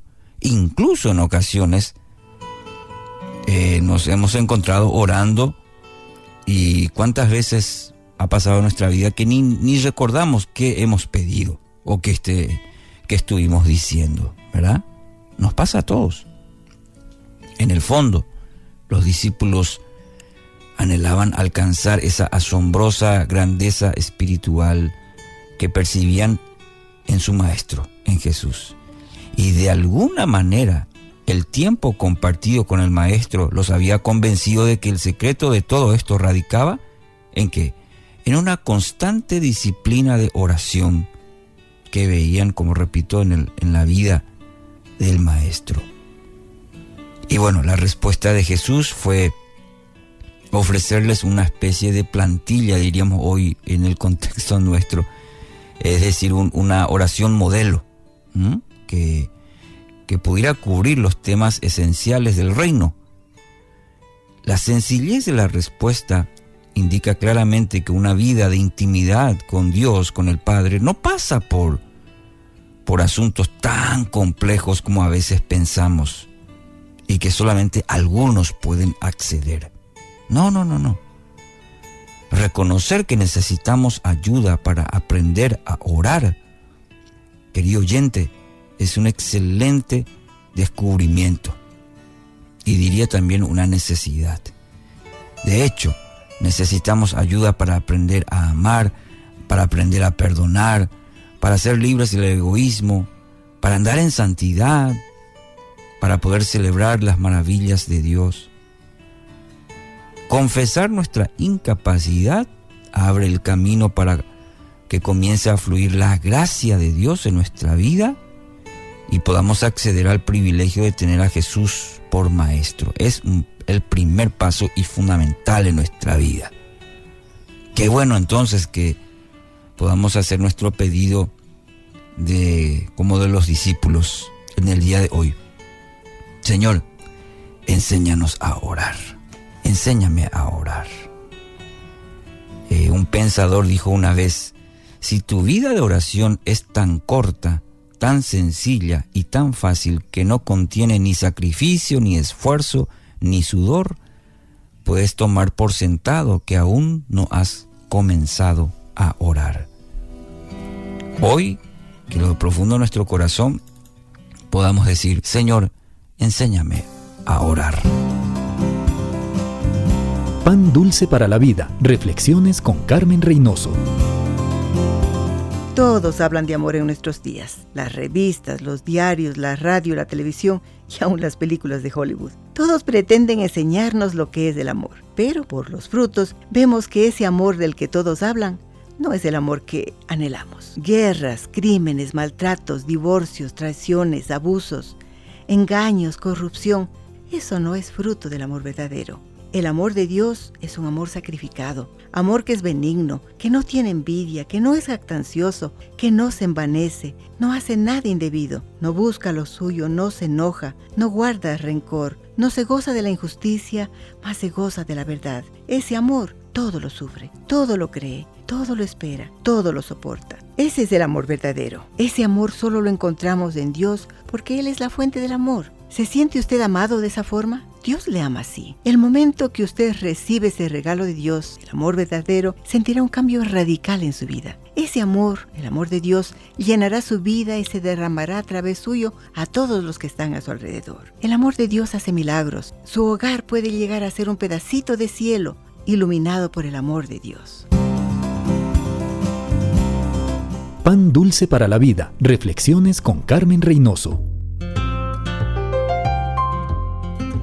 ¿Te imaginas? Una reflexión del pastor y comunicador José Pablo Sánchez con Esperanza Suárez.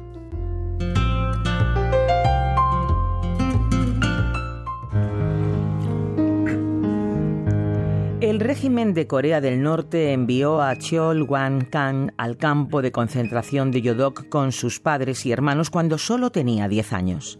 Algunos comentarios de su padre sobre el gobierno provocó a las autoridades norcoreanas que no dudaron en apresar a toda la familia. Los años de adolescencia son muy especiales, cuenta Kang. Es una etapa formativa para las emociones y los pensamientos de uno, y a mí me robaron esa oportunidad. En el campo, los guardias de concentración se dedicaban constantemente a hacer un lavado de cerebro a los prisioneros, especialmente contra el cristianismo, que era presentado como una ideología del enemigo para la colonización y como parte esencial del imperialismo occidental me hicieron sentir una fuerte aversión hacia los cristianos, afirma Kang. Pero entre los prisioneros había una mujer con sus dos hijos que era diferente a los demás. Debido a la falta de comida, muchos presos robaban la comida de otros para sobrevivir. Esta mujer, sin embargo, compartía su limitada comida con otros. Además, rezaba en voz alta todas las noches en su celda.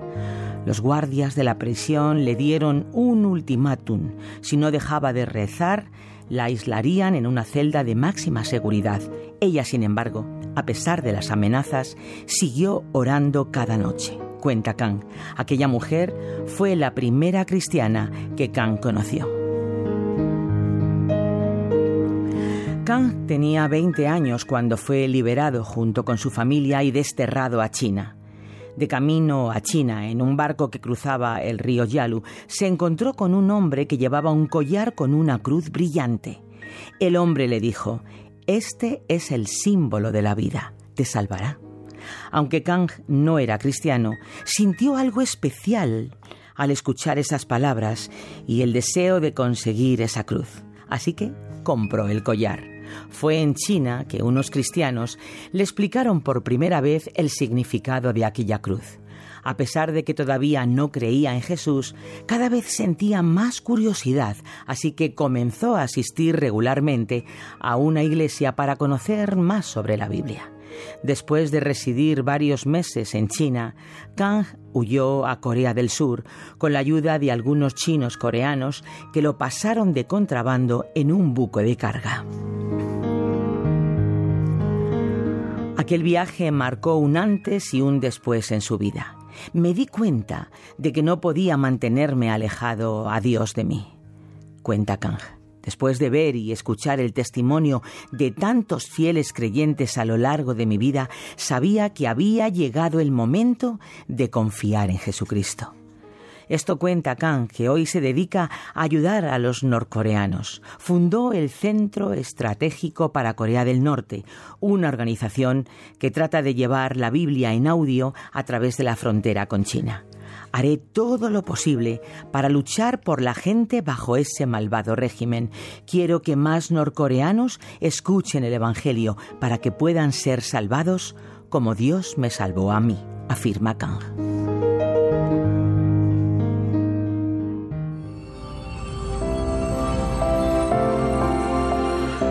¿Te imaginas que cuando tienes 10 años te meten en un campo de concentración con toda tu familia? ¿Te imaginas vivir allí constantemente vigilado, acosado y adoctrinado por guardias que te lavan el cerebro con la propaganda del régimen y que te hacen sentir aversión hacia los cristianos a pesar de que admiras a la única persona cristiana que conoces? ¿Te imaginas ser deportado a un país lejano, tener que aprender otra cultura, otra lengua, otras costumbres para sobrevivir y que donde menos te lo esperas ves una cruz brillante que provoca tu atención y te inquieta el alma? ¿Te imaginas llegar a ese país y descubrir que solo sientes paz en la iglesia aunque no eres cristiano, que crece en ti el deseo de escuchar sobre Jesús a pesar de no tener fe? ¿Te imaginas emigrar de nuevo a escondidas y en el camino entender que Jesús te persigue, te ama y ha estado llamándote con insistencia desde que eras un niño y por fin rendirte a sus pies? Pues no te lo imagines más, es verdad, la verdad de aquellos que se rinden al amor de Jesucristo. Has escuchado ¿Te imaginas? Un espacio producido por Radio Encuentro, Radio Transmundial en España. Comunícate a info@radioencuentro.net.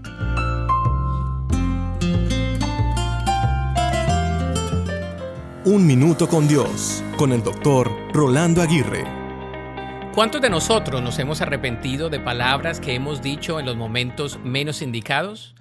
¿Cuántos hemos dicho palabras o escuchado otras que quisiéramos borrar de nuestras memorias? ¿Cuántos hemos dicho algo y después pensamos en el dicho que dice, mejor trágame tierra, por la pena que produce lo que acabamos de decir? Creo que todos hemos estado en esta situación. Aunque hablemos mucho o poco, todos, sin excepción alguna, hemos cometido imprudencias con nuestras palabras. Las palabras tienen mucho poder, ya que ellas formulan en gran parte lo que hay albergado en nuestros corazones. Por eso debemos buscar hablar sabiamente. Sin embargo, el proceso de hablar sabiamente requiere de intencionalidad y de práctica. He aquí unos consejos básicos en la búsqueda de hablar sabiamente. Primero, piensa bien antes de hablar. Esto siempre te protegerá de hablar necedades. Segundo, ejerce la prudencia y usa la respuesta blanda, la cual minimiza y termina con muchos argumentos y discusiones que querrán venir en tu contra. Tercero, sé un buen oidor antes de ser un buen hablador. Por último, pídele siempre la dirección de Dios para que en cada palabra le honres a Él. La Biblia dice en Proverbios 15:4, las palabras suaves son un árbol de vida, la lengua engañosa destruye el espíritu. Para escuchar episodios anteriores, visita unminutocondios.org. Estás escuchando Tiempo devocional, un tiempo de intimidad con Dios.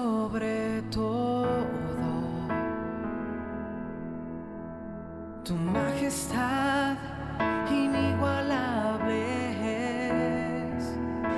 Fue tu presencia que cambió mi corazón. Escucha y comparte. Comparte. El dolor, no te imaginas cuánto. Tiempo devocional.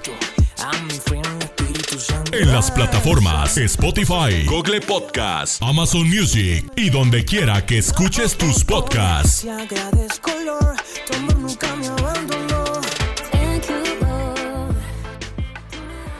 Aún recuerdo aquel momento en el que te Escucha, escucha Tiempo devocional de lunes a viernes a partir de las 6 a.m. Recuerdo ver en tu mirada a través de Rema Radio. necesitaba. Sábados y domingos 8 a.m. por Rema Digital Radio. Tanta gracia que ni en mil años podré merecer. Recuerdo ver en tu mirada perdón de un padre que me amaba. Casa de Oración Santa Fe te invita a sus reuniones. Miércoles 8 pm, domingos 8 am y 11 am. Estamos ubicados. Plaza Santa Fe, Boulevard República de Honduras 104, Interior 9, Hacienda Santa Fe, Tlajomulco de Zúñiga, Jalisco. Casa de Oración Santa Fe, un lugar para adorar. Párate a un lado. Observa el paisaje a tu alrededor. Alza la vista a conceptos eternos. Recuerda que lo esencial es lo invisible a los ojos. Haz una pausa en tu vida con Pablo Martín. Las últimas décadas han estado caracterizadas por la aparición de nuevas enfermedades incurables que torturan a la población mundial con amenazas de muerte. Así, por ejemplo, tenemos el caso del cáncer, el SIDA, el mal de Alzheimer, la bulimia y la anorexia, las diferentes mutaciones del virus de la gripe, como la gripe aviar y la porcina, etc.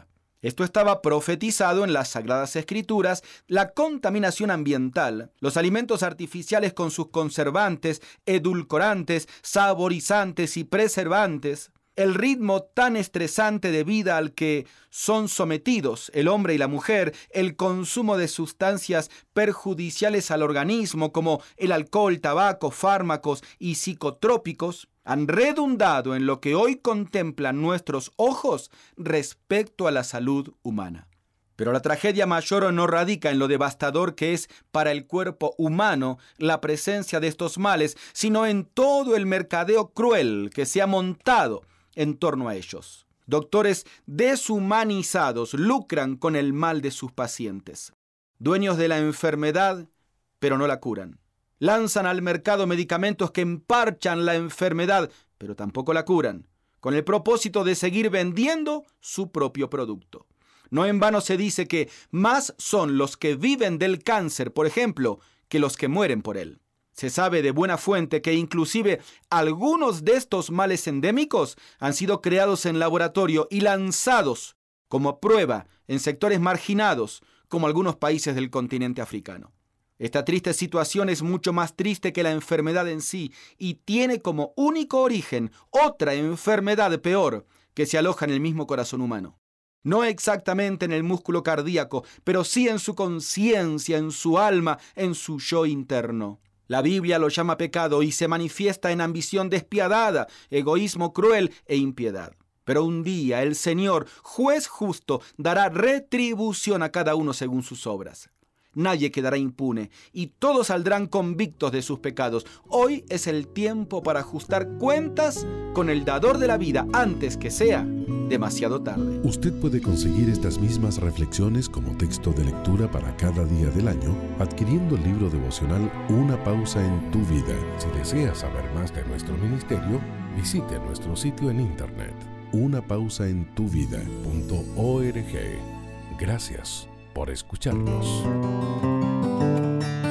Recuerdo unas semanas santas muy especiales con servicios al amanecer, como el día de la ciudad de Miami con el sol saliendo sobre la bahía mientras hablaba de Jesús resucitado, o celebrando a Jesús con indígenas estadounidenses en un parque público, y bueno, el que celebramos en la cima de una montaña cerca de la ciudad de Nueva York. Y esa Pascua soleada, pero fría, en una montaña de Ozark, en el estado de Arkansas, en los Estados Unidos, con la enorme estatua blanca de Jesús como fondo, conocida como el Cristo de los Ozarks. Él estaba allí día y noche con los brazos abiertos. Simboliza a mi Jesús con los brazos abiertos. Hoy quiero tener una palabra contigo acerca del tema lo que significa la Pascua en tu vida. Hay una invitación personal entretejida en los relatos de la resurrección de Jesús. Las mujeres que se habían quedado con Jesús cuando todos los demás se habían ido fueron con especias para cuidar adecuadamente el cuerpo de Jesús que fue enterrado apresuradamente. Lo que encontraron sacudió su mundo. La piedra enorme estaba rodada lejos de la tumba, y un ángel poderoso se encontraba sentado sobre ella. Entonces la sorpresa de todas las sorpresas la encontramos en nuestra palabra para hoy de la palabra de Dios en Mateo capítulo 28 versículos 5 y 6 en el Nuevo Testamento. Sé que ustedes buscan a Jesús el que fue crucificado. No está aquí, pues ha resucitado tal como dijo. Luego vino la invitación, vengan a ver. Recuerdo la mañana que vine y vi por mí mismo lo que Jesús hizo por mí. Mi vida nunca ha sido la misma. Esa invitación sigue abierta esta Pascua. Ven a verlo por ti mismo. Puedes perderte el impacto que cambió el juego del triunfo de Jesús en la Pascua si solo lo miras como un evento histórico lo es, pero es mucho más que eso. Incluso te lo puedes perder si es solo un evento religioso. Es mucho más personal. porque Jesús murió en esa cruz para tomar mi infierno por mi pecado, para que yo pueda ir a su cielo.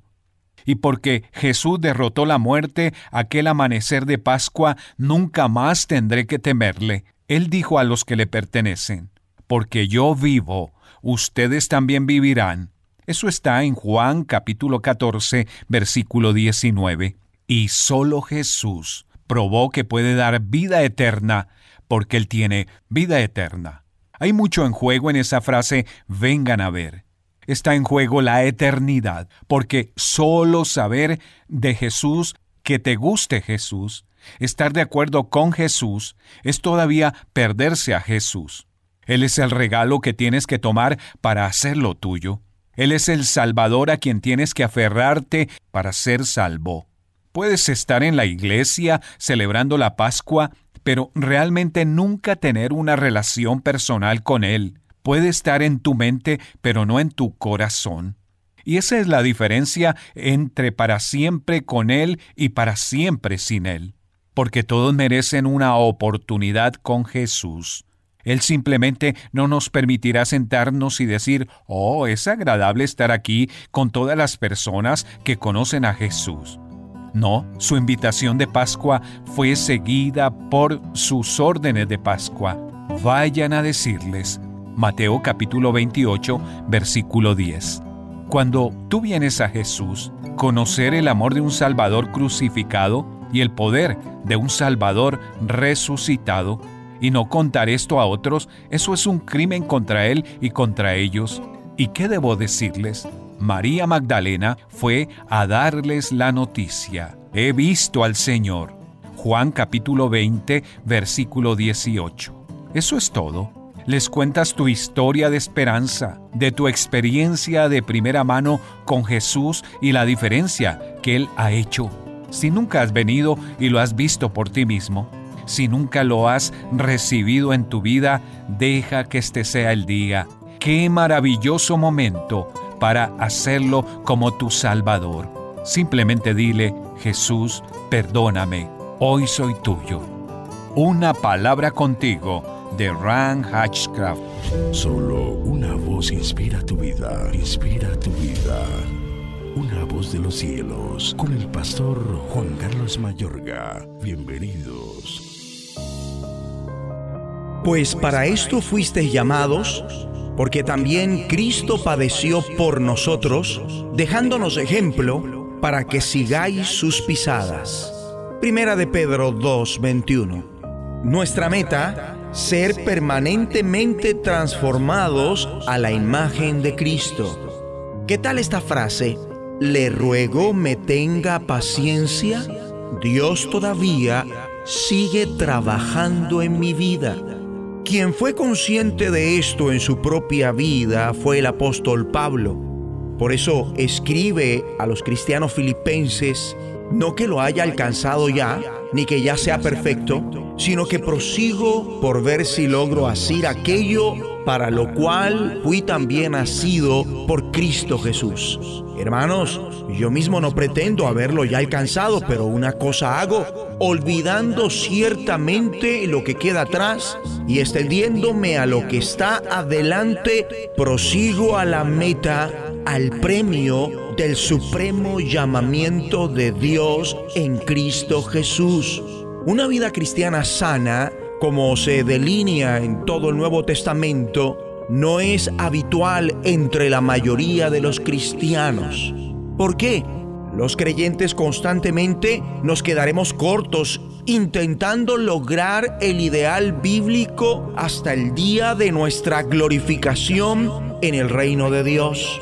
En palabras más claras, jamás ha de faltar el progreso Jamás nuestra vida cristiana debe quedarse estancada. Requerimos conocer mejor a Cristo, ser más semejantes a Él, amarle más, obedecerle de una forma más completa, andar más a plenitud en el Espíritu, haciendo morir todas las obras de la carne y cumpliendo con mayor entendimiento su santa palabra.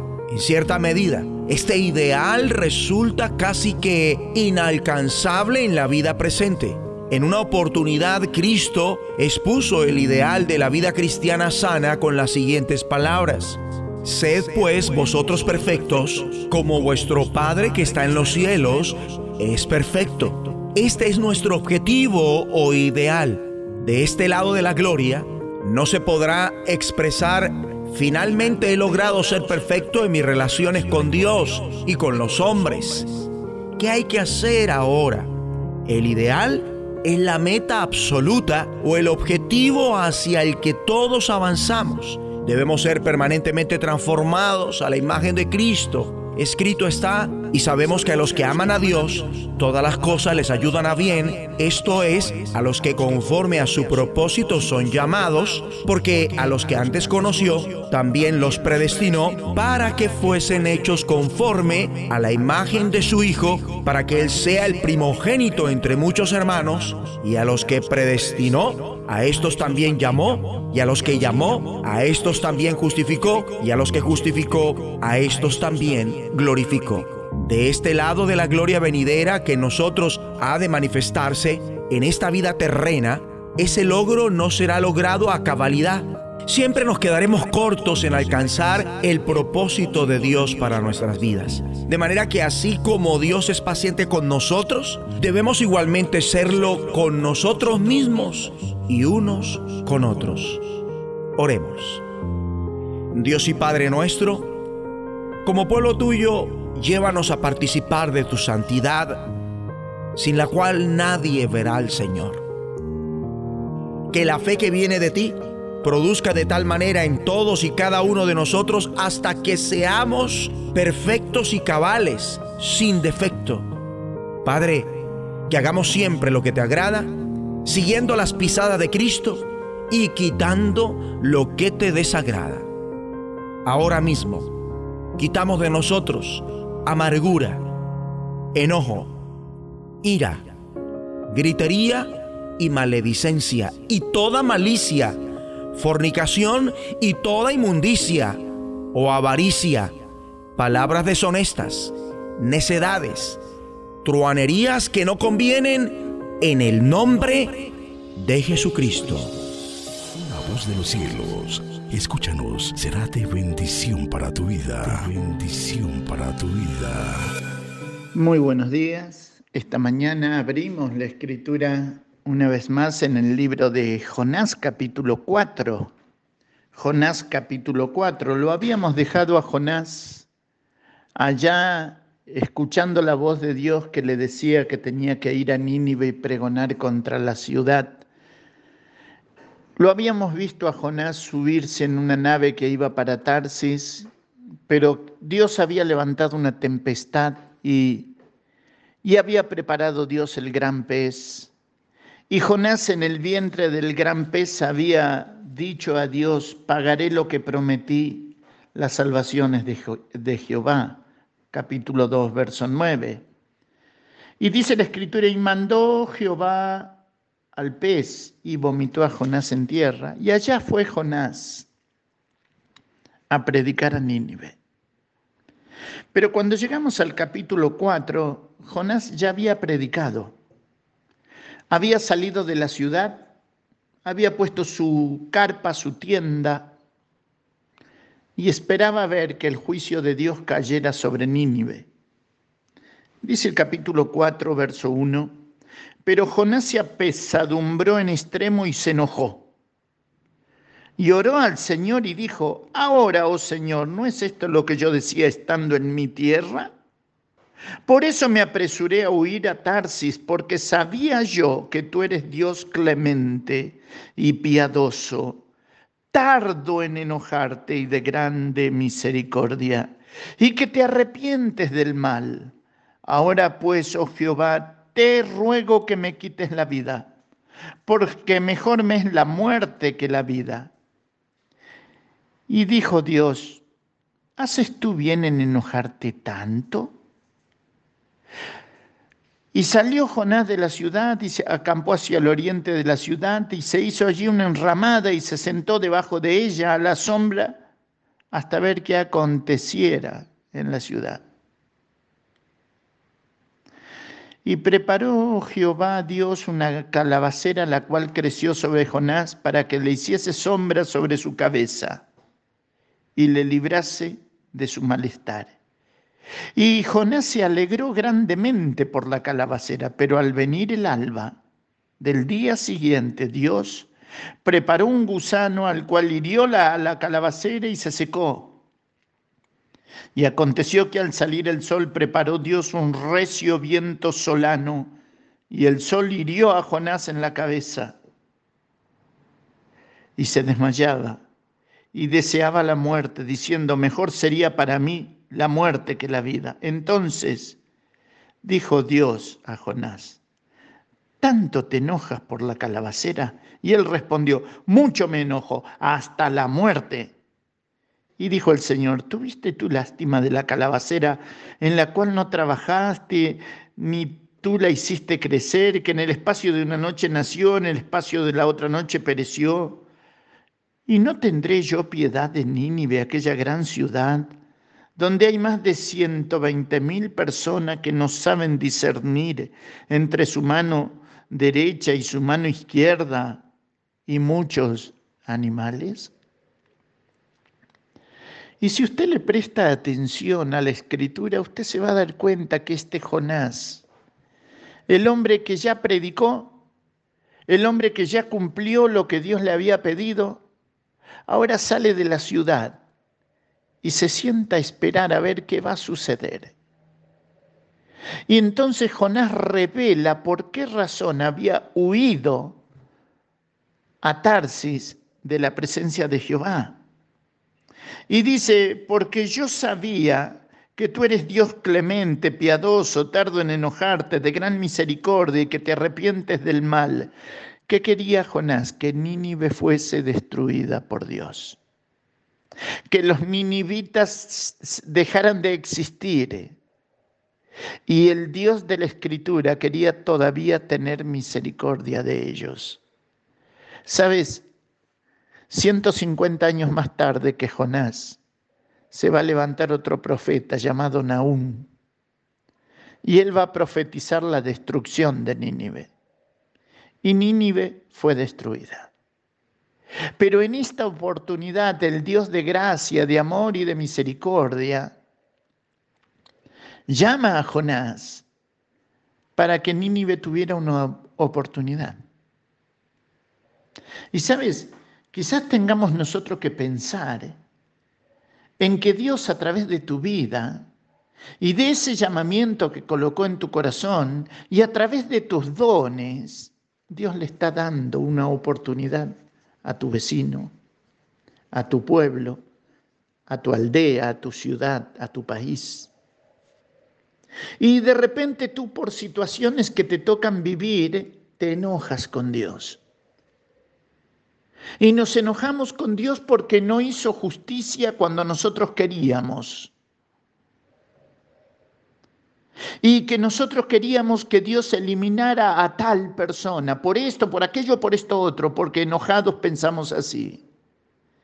Pero Dios no es hombre. Dios es amor. Y Jonás dice, yo sabía que, que tú eres piadoso, clemente, tardo en enojarte y de gran misericordia. ¿Sabes? ¿Qué tendría que sentir nuestro corazón cuando vemos el Dios que tenemos?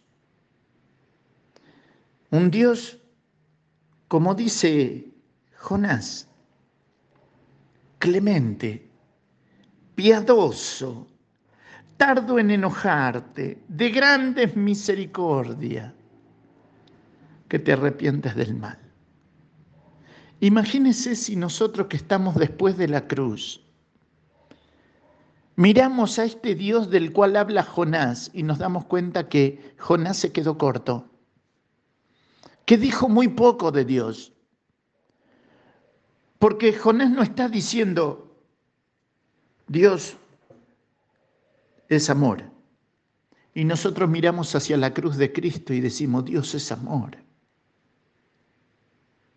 En su gran misericordia nos dio a su Hijo, su único, el unigénito del Padre lleno de gracia y de verdad, para que por medio de él llegásemos a la salvación. Por él tuvimos una herencia incorruptible, incontaminada, inmarcesible, reservada en los cielos para nosotros. ¿Por qué? Porque también es bueno y para siempre su misericordia. ¿Sabes? Jonás terminó enojado, así lo muestra la escritura. Y Dios le dice, tanto te enojas. Y él dijo, mucho me enojo, hasta la muerte. Y quizás terminó sus días en la tierra enojado, no lo sabemos. Pero sabes, Quizás esta mañana tengamos que preguntarnos si hace tiempo que estamos enojados por diferentes razones, con razón o sin razón. ¿No será la hora de poner todo eso en el altar de Dios, de Dios y que Dios en su gracia, en su amor y su misericordia obren como solamente Dios lo sabe hacer? ¿No será el momento en que esa carga que está sobre nuestro corazón sea puesta en el altar de Dios y que Él, cuyas fuerzas son un poco más grandes que las nuestras, cuyas manos son más grandes que las nuestras, Él lleve nuestras cargas?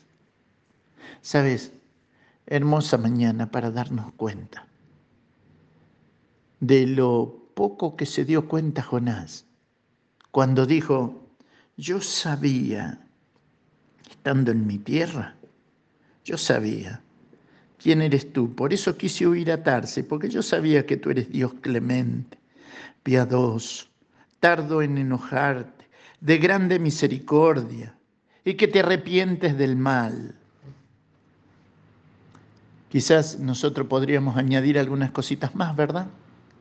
De este Dios maravilloso que nos dio vida cuando estábamos muertos en nuestros delitos y pecados.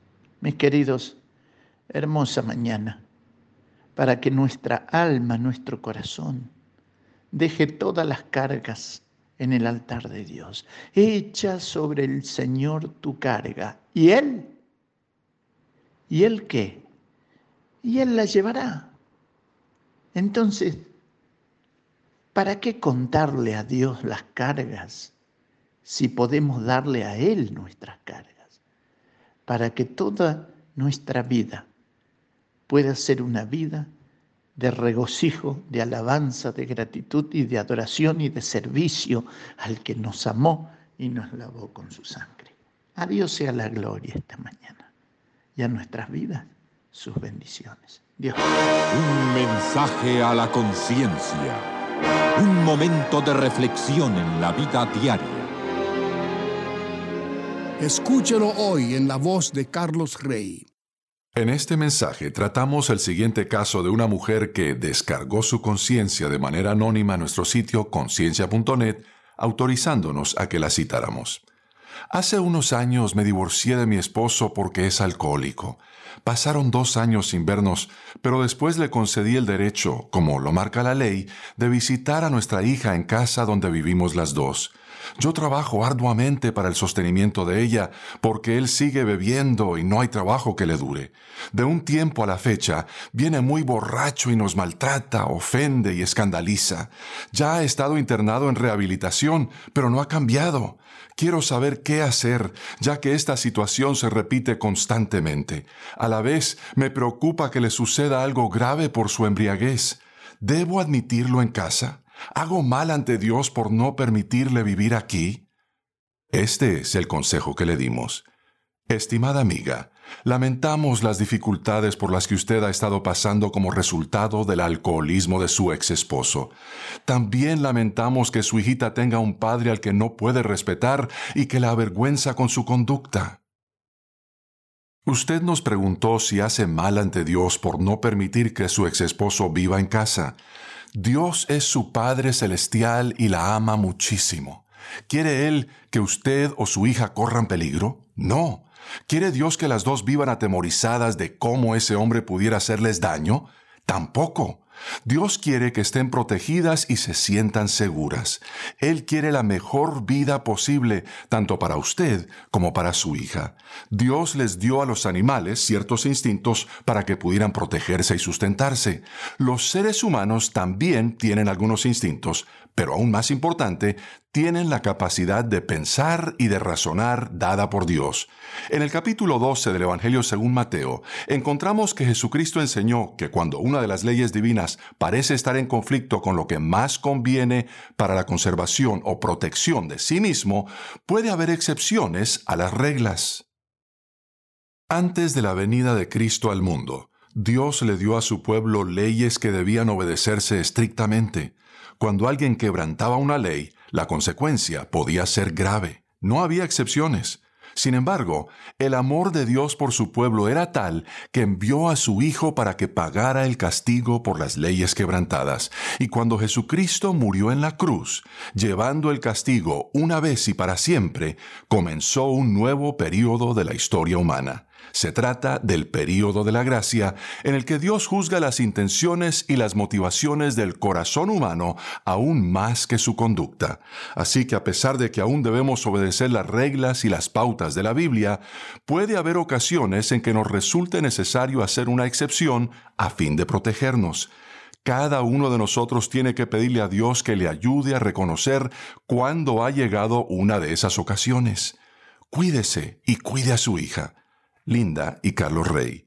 Este caso y este consejo pueden leerse e imprimirse si se pulsa el enlace en conciencia.net que dice Caso de la Semana y luego el enlace que dice Caso 60. Si aún no se ha suscrito para recibir un mensaje a la conciencia a diario por correo electrónico, le invitamos a que ingrese a conciencia.net y se suscriba hoy mismo. En ese sitio puede leer, imprimir, escuchar y ver en video todos los mensajes que se han difundido desde el año 2004. Existes para ofrecer alabanza a Dios. No te detengas. ¿Qué tal? Dios nos da el privilegio de vivir para adorarlo con el Salmo 100.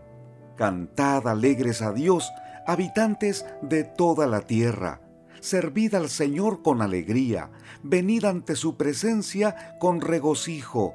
Reconoced que Jehová es Dios, Él nos hizo y no nosotros a nosotros mismos, pueblo suyo somos y ovejas de su prado. Entrad por sus puertas con acción de gracias, por sus atrios con alabanza. Alabadle, bendecid su nombre, porque el Señor es bueno, para siempre es su misericordia y su verdad por todas las generaciones. El Salmo 100 es un cántico de adoración que el pueblo de Israel ofrecía a Dios en sus reuniones, tanto en el templo como en las sinagogas y sobre todo en los hogares. Todos querían cantar el Salmo 100. Este salmo no solo era una invitación para las familias del pueblo hebreo, también para todas las personas de la tierra, de las regiones más remotas, en las islas, los desiertos, los puertos, las aldeas, las ciudades grandes. El pueblo de Israel tenía la responsabilidad de cantar tan alto que sus vecinos deberían preguntar, ¿qué cantas y a quién cantas? Ellos responderían, te traduciré el Salmo 100. Cuando lo escuchaban, quedaban conmovidos. Dios es espíritu. No está pidiendo sacrificios de animales. No está forzando al adorador. No establece un lugar exclusivo para orar y cantar. No determina un género musical o un estilo literario para hablar con Dios.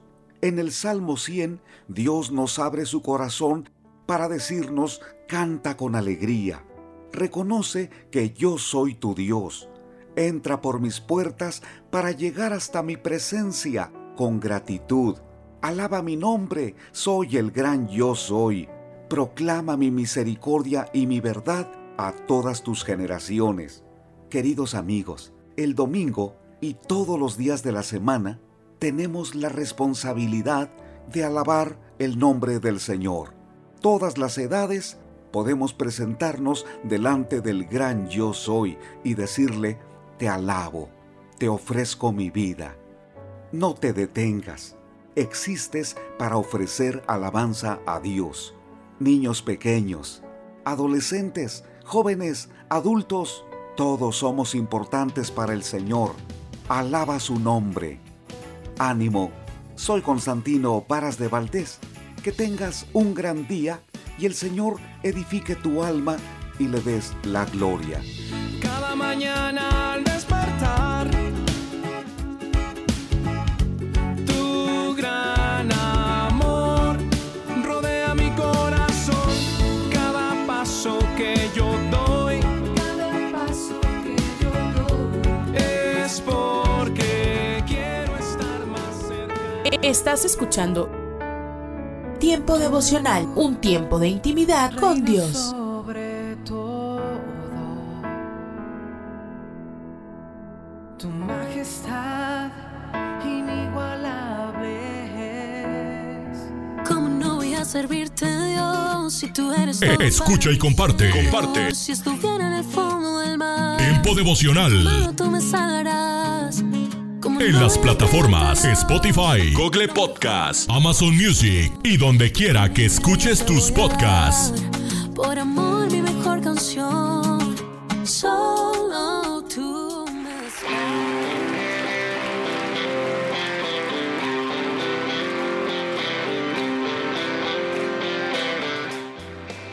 En Iglesia Puerta Abierta tendrás un nuevo comienzo.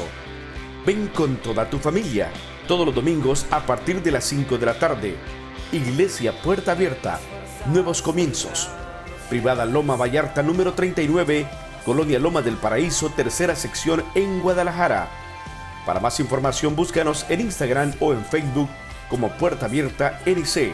En Puerta Abierta NC somos una iglesia que crece.